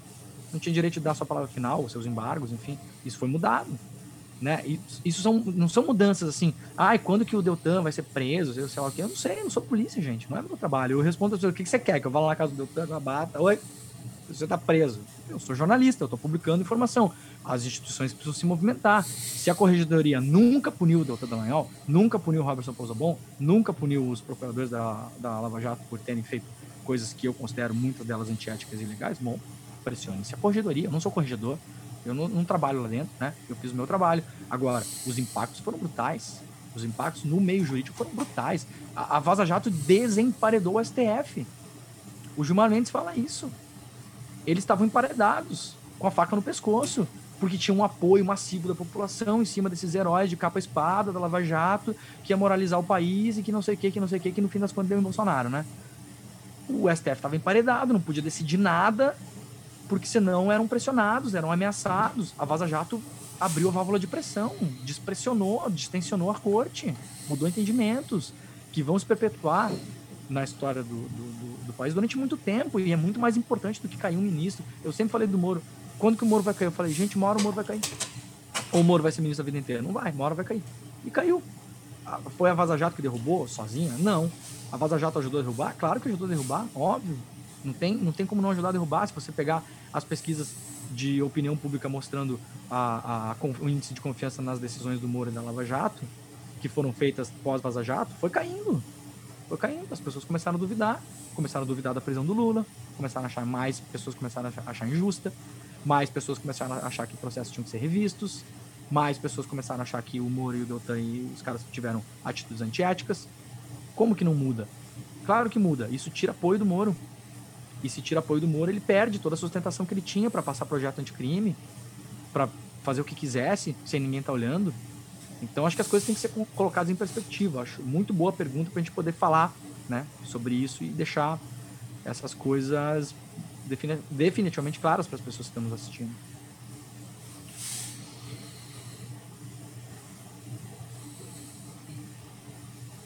Leandro, é, acho que vamos encerrando, né? Queria ficar aqui conversando mais, assim, eternamente com você, porque eu acho que, enfim, o Intercept é uma inspiração para gente, o, você é uma inspiração, o papo foi ótimo, né? O povo aqui no YouTube elogiando horrores, assim, tá ótimo, bacana, incrível e ótima entrevista, mil comentários positivos aqui.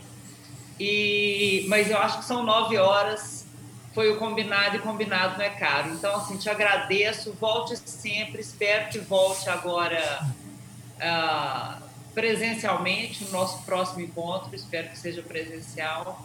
E é isso, assim, chamar o Caio Getúlio para dar uma palavrinha. Muito obrigada e te agradeço muitíssimo. Pena que. Obrigado.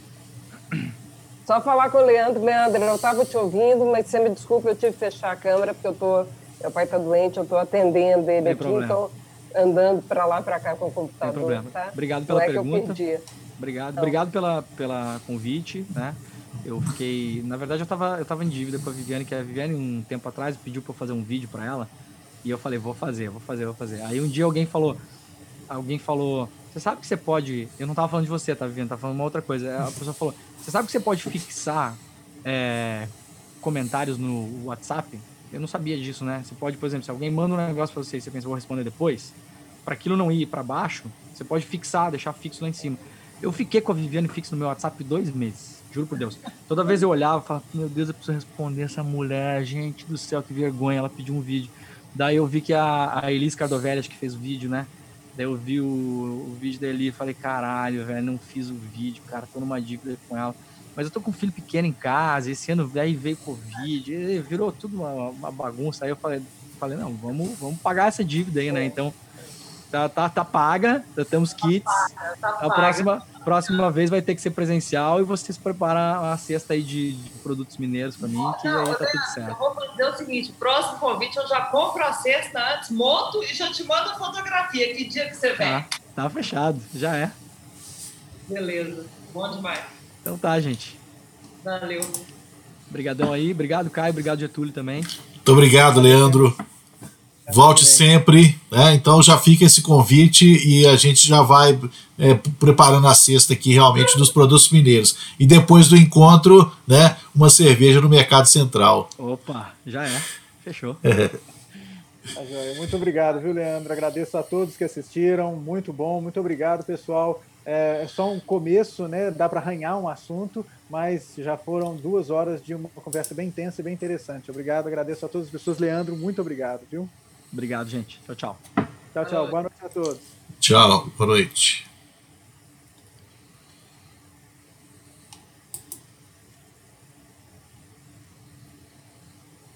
Tudo aí, terminamos a transmissão. Obrigado a todos que estavam aqui também na nossa sala. É... Obrigado, Getúlio. Obrigado, Caio. Nós acabamos de transmitir a palestra do diretor executivo do site Intercept Brasil, Leandro Demore. A palestra que começou às sete da noite, agora são nove horas e três minutos. Uma transmissão conjunta do canal do YouTube da FCA PUC Minas e da Rádio Online PUC Minas. Né? Transmissão comandada pelo professor Caio César, coordenador do curso de Publicidade e Propaganda da PUC Minas, São Gabriel. Né? Viviane Maia, a chefe do Departamento de Comunicação Social e coordenadora do curso de jornalismo do campus Coração Eucarístico. E a participação de todos aí, alunos e professores. Muito obrigado a Yara Franco, obrigado ao professor eh, Robson Sávio, que é do Departamento de Ciências Sociais né, e do NESP, o Núcleo de Estudos Sociopolíticos. Muito obrigado aos alunos que participaram com perguntas, com questões muito pertinentes. Obrigado às pessoas que não são da PUC, mas também estavam aí é, elogiando e participando da live. Né?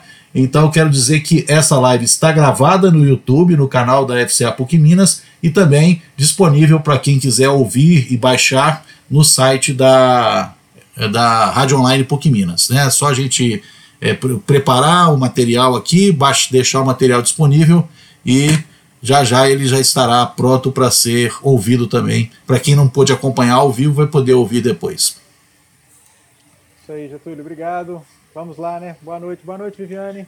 Boa noite a todos. Boa noite, tchau, tchau. Vamos encerrar a reunião agora. Tchau, tchau.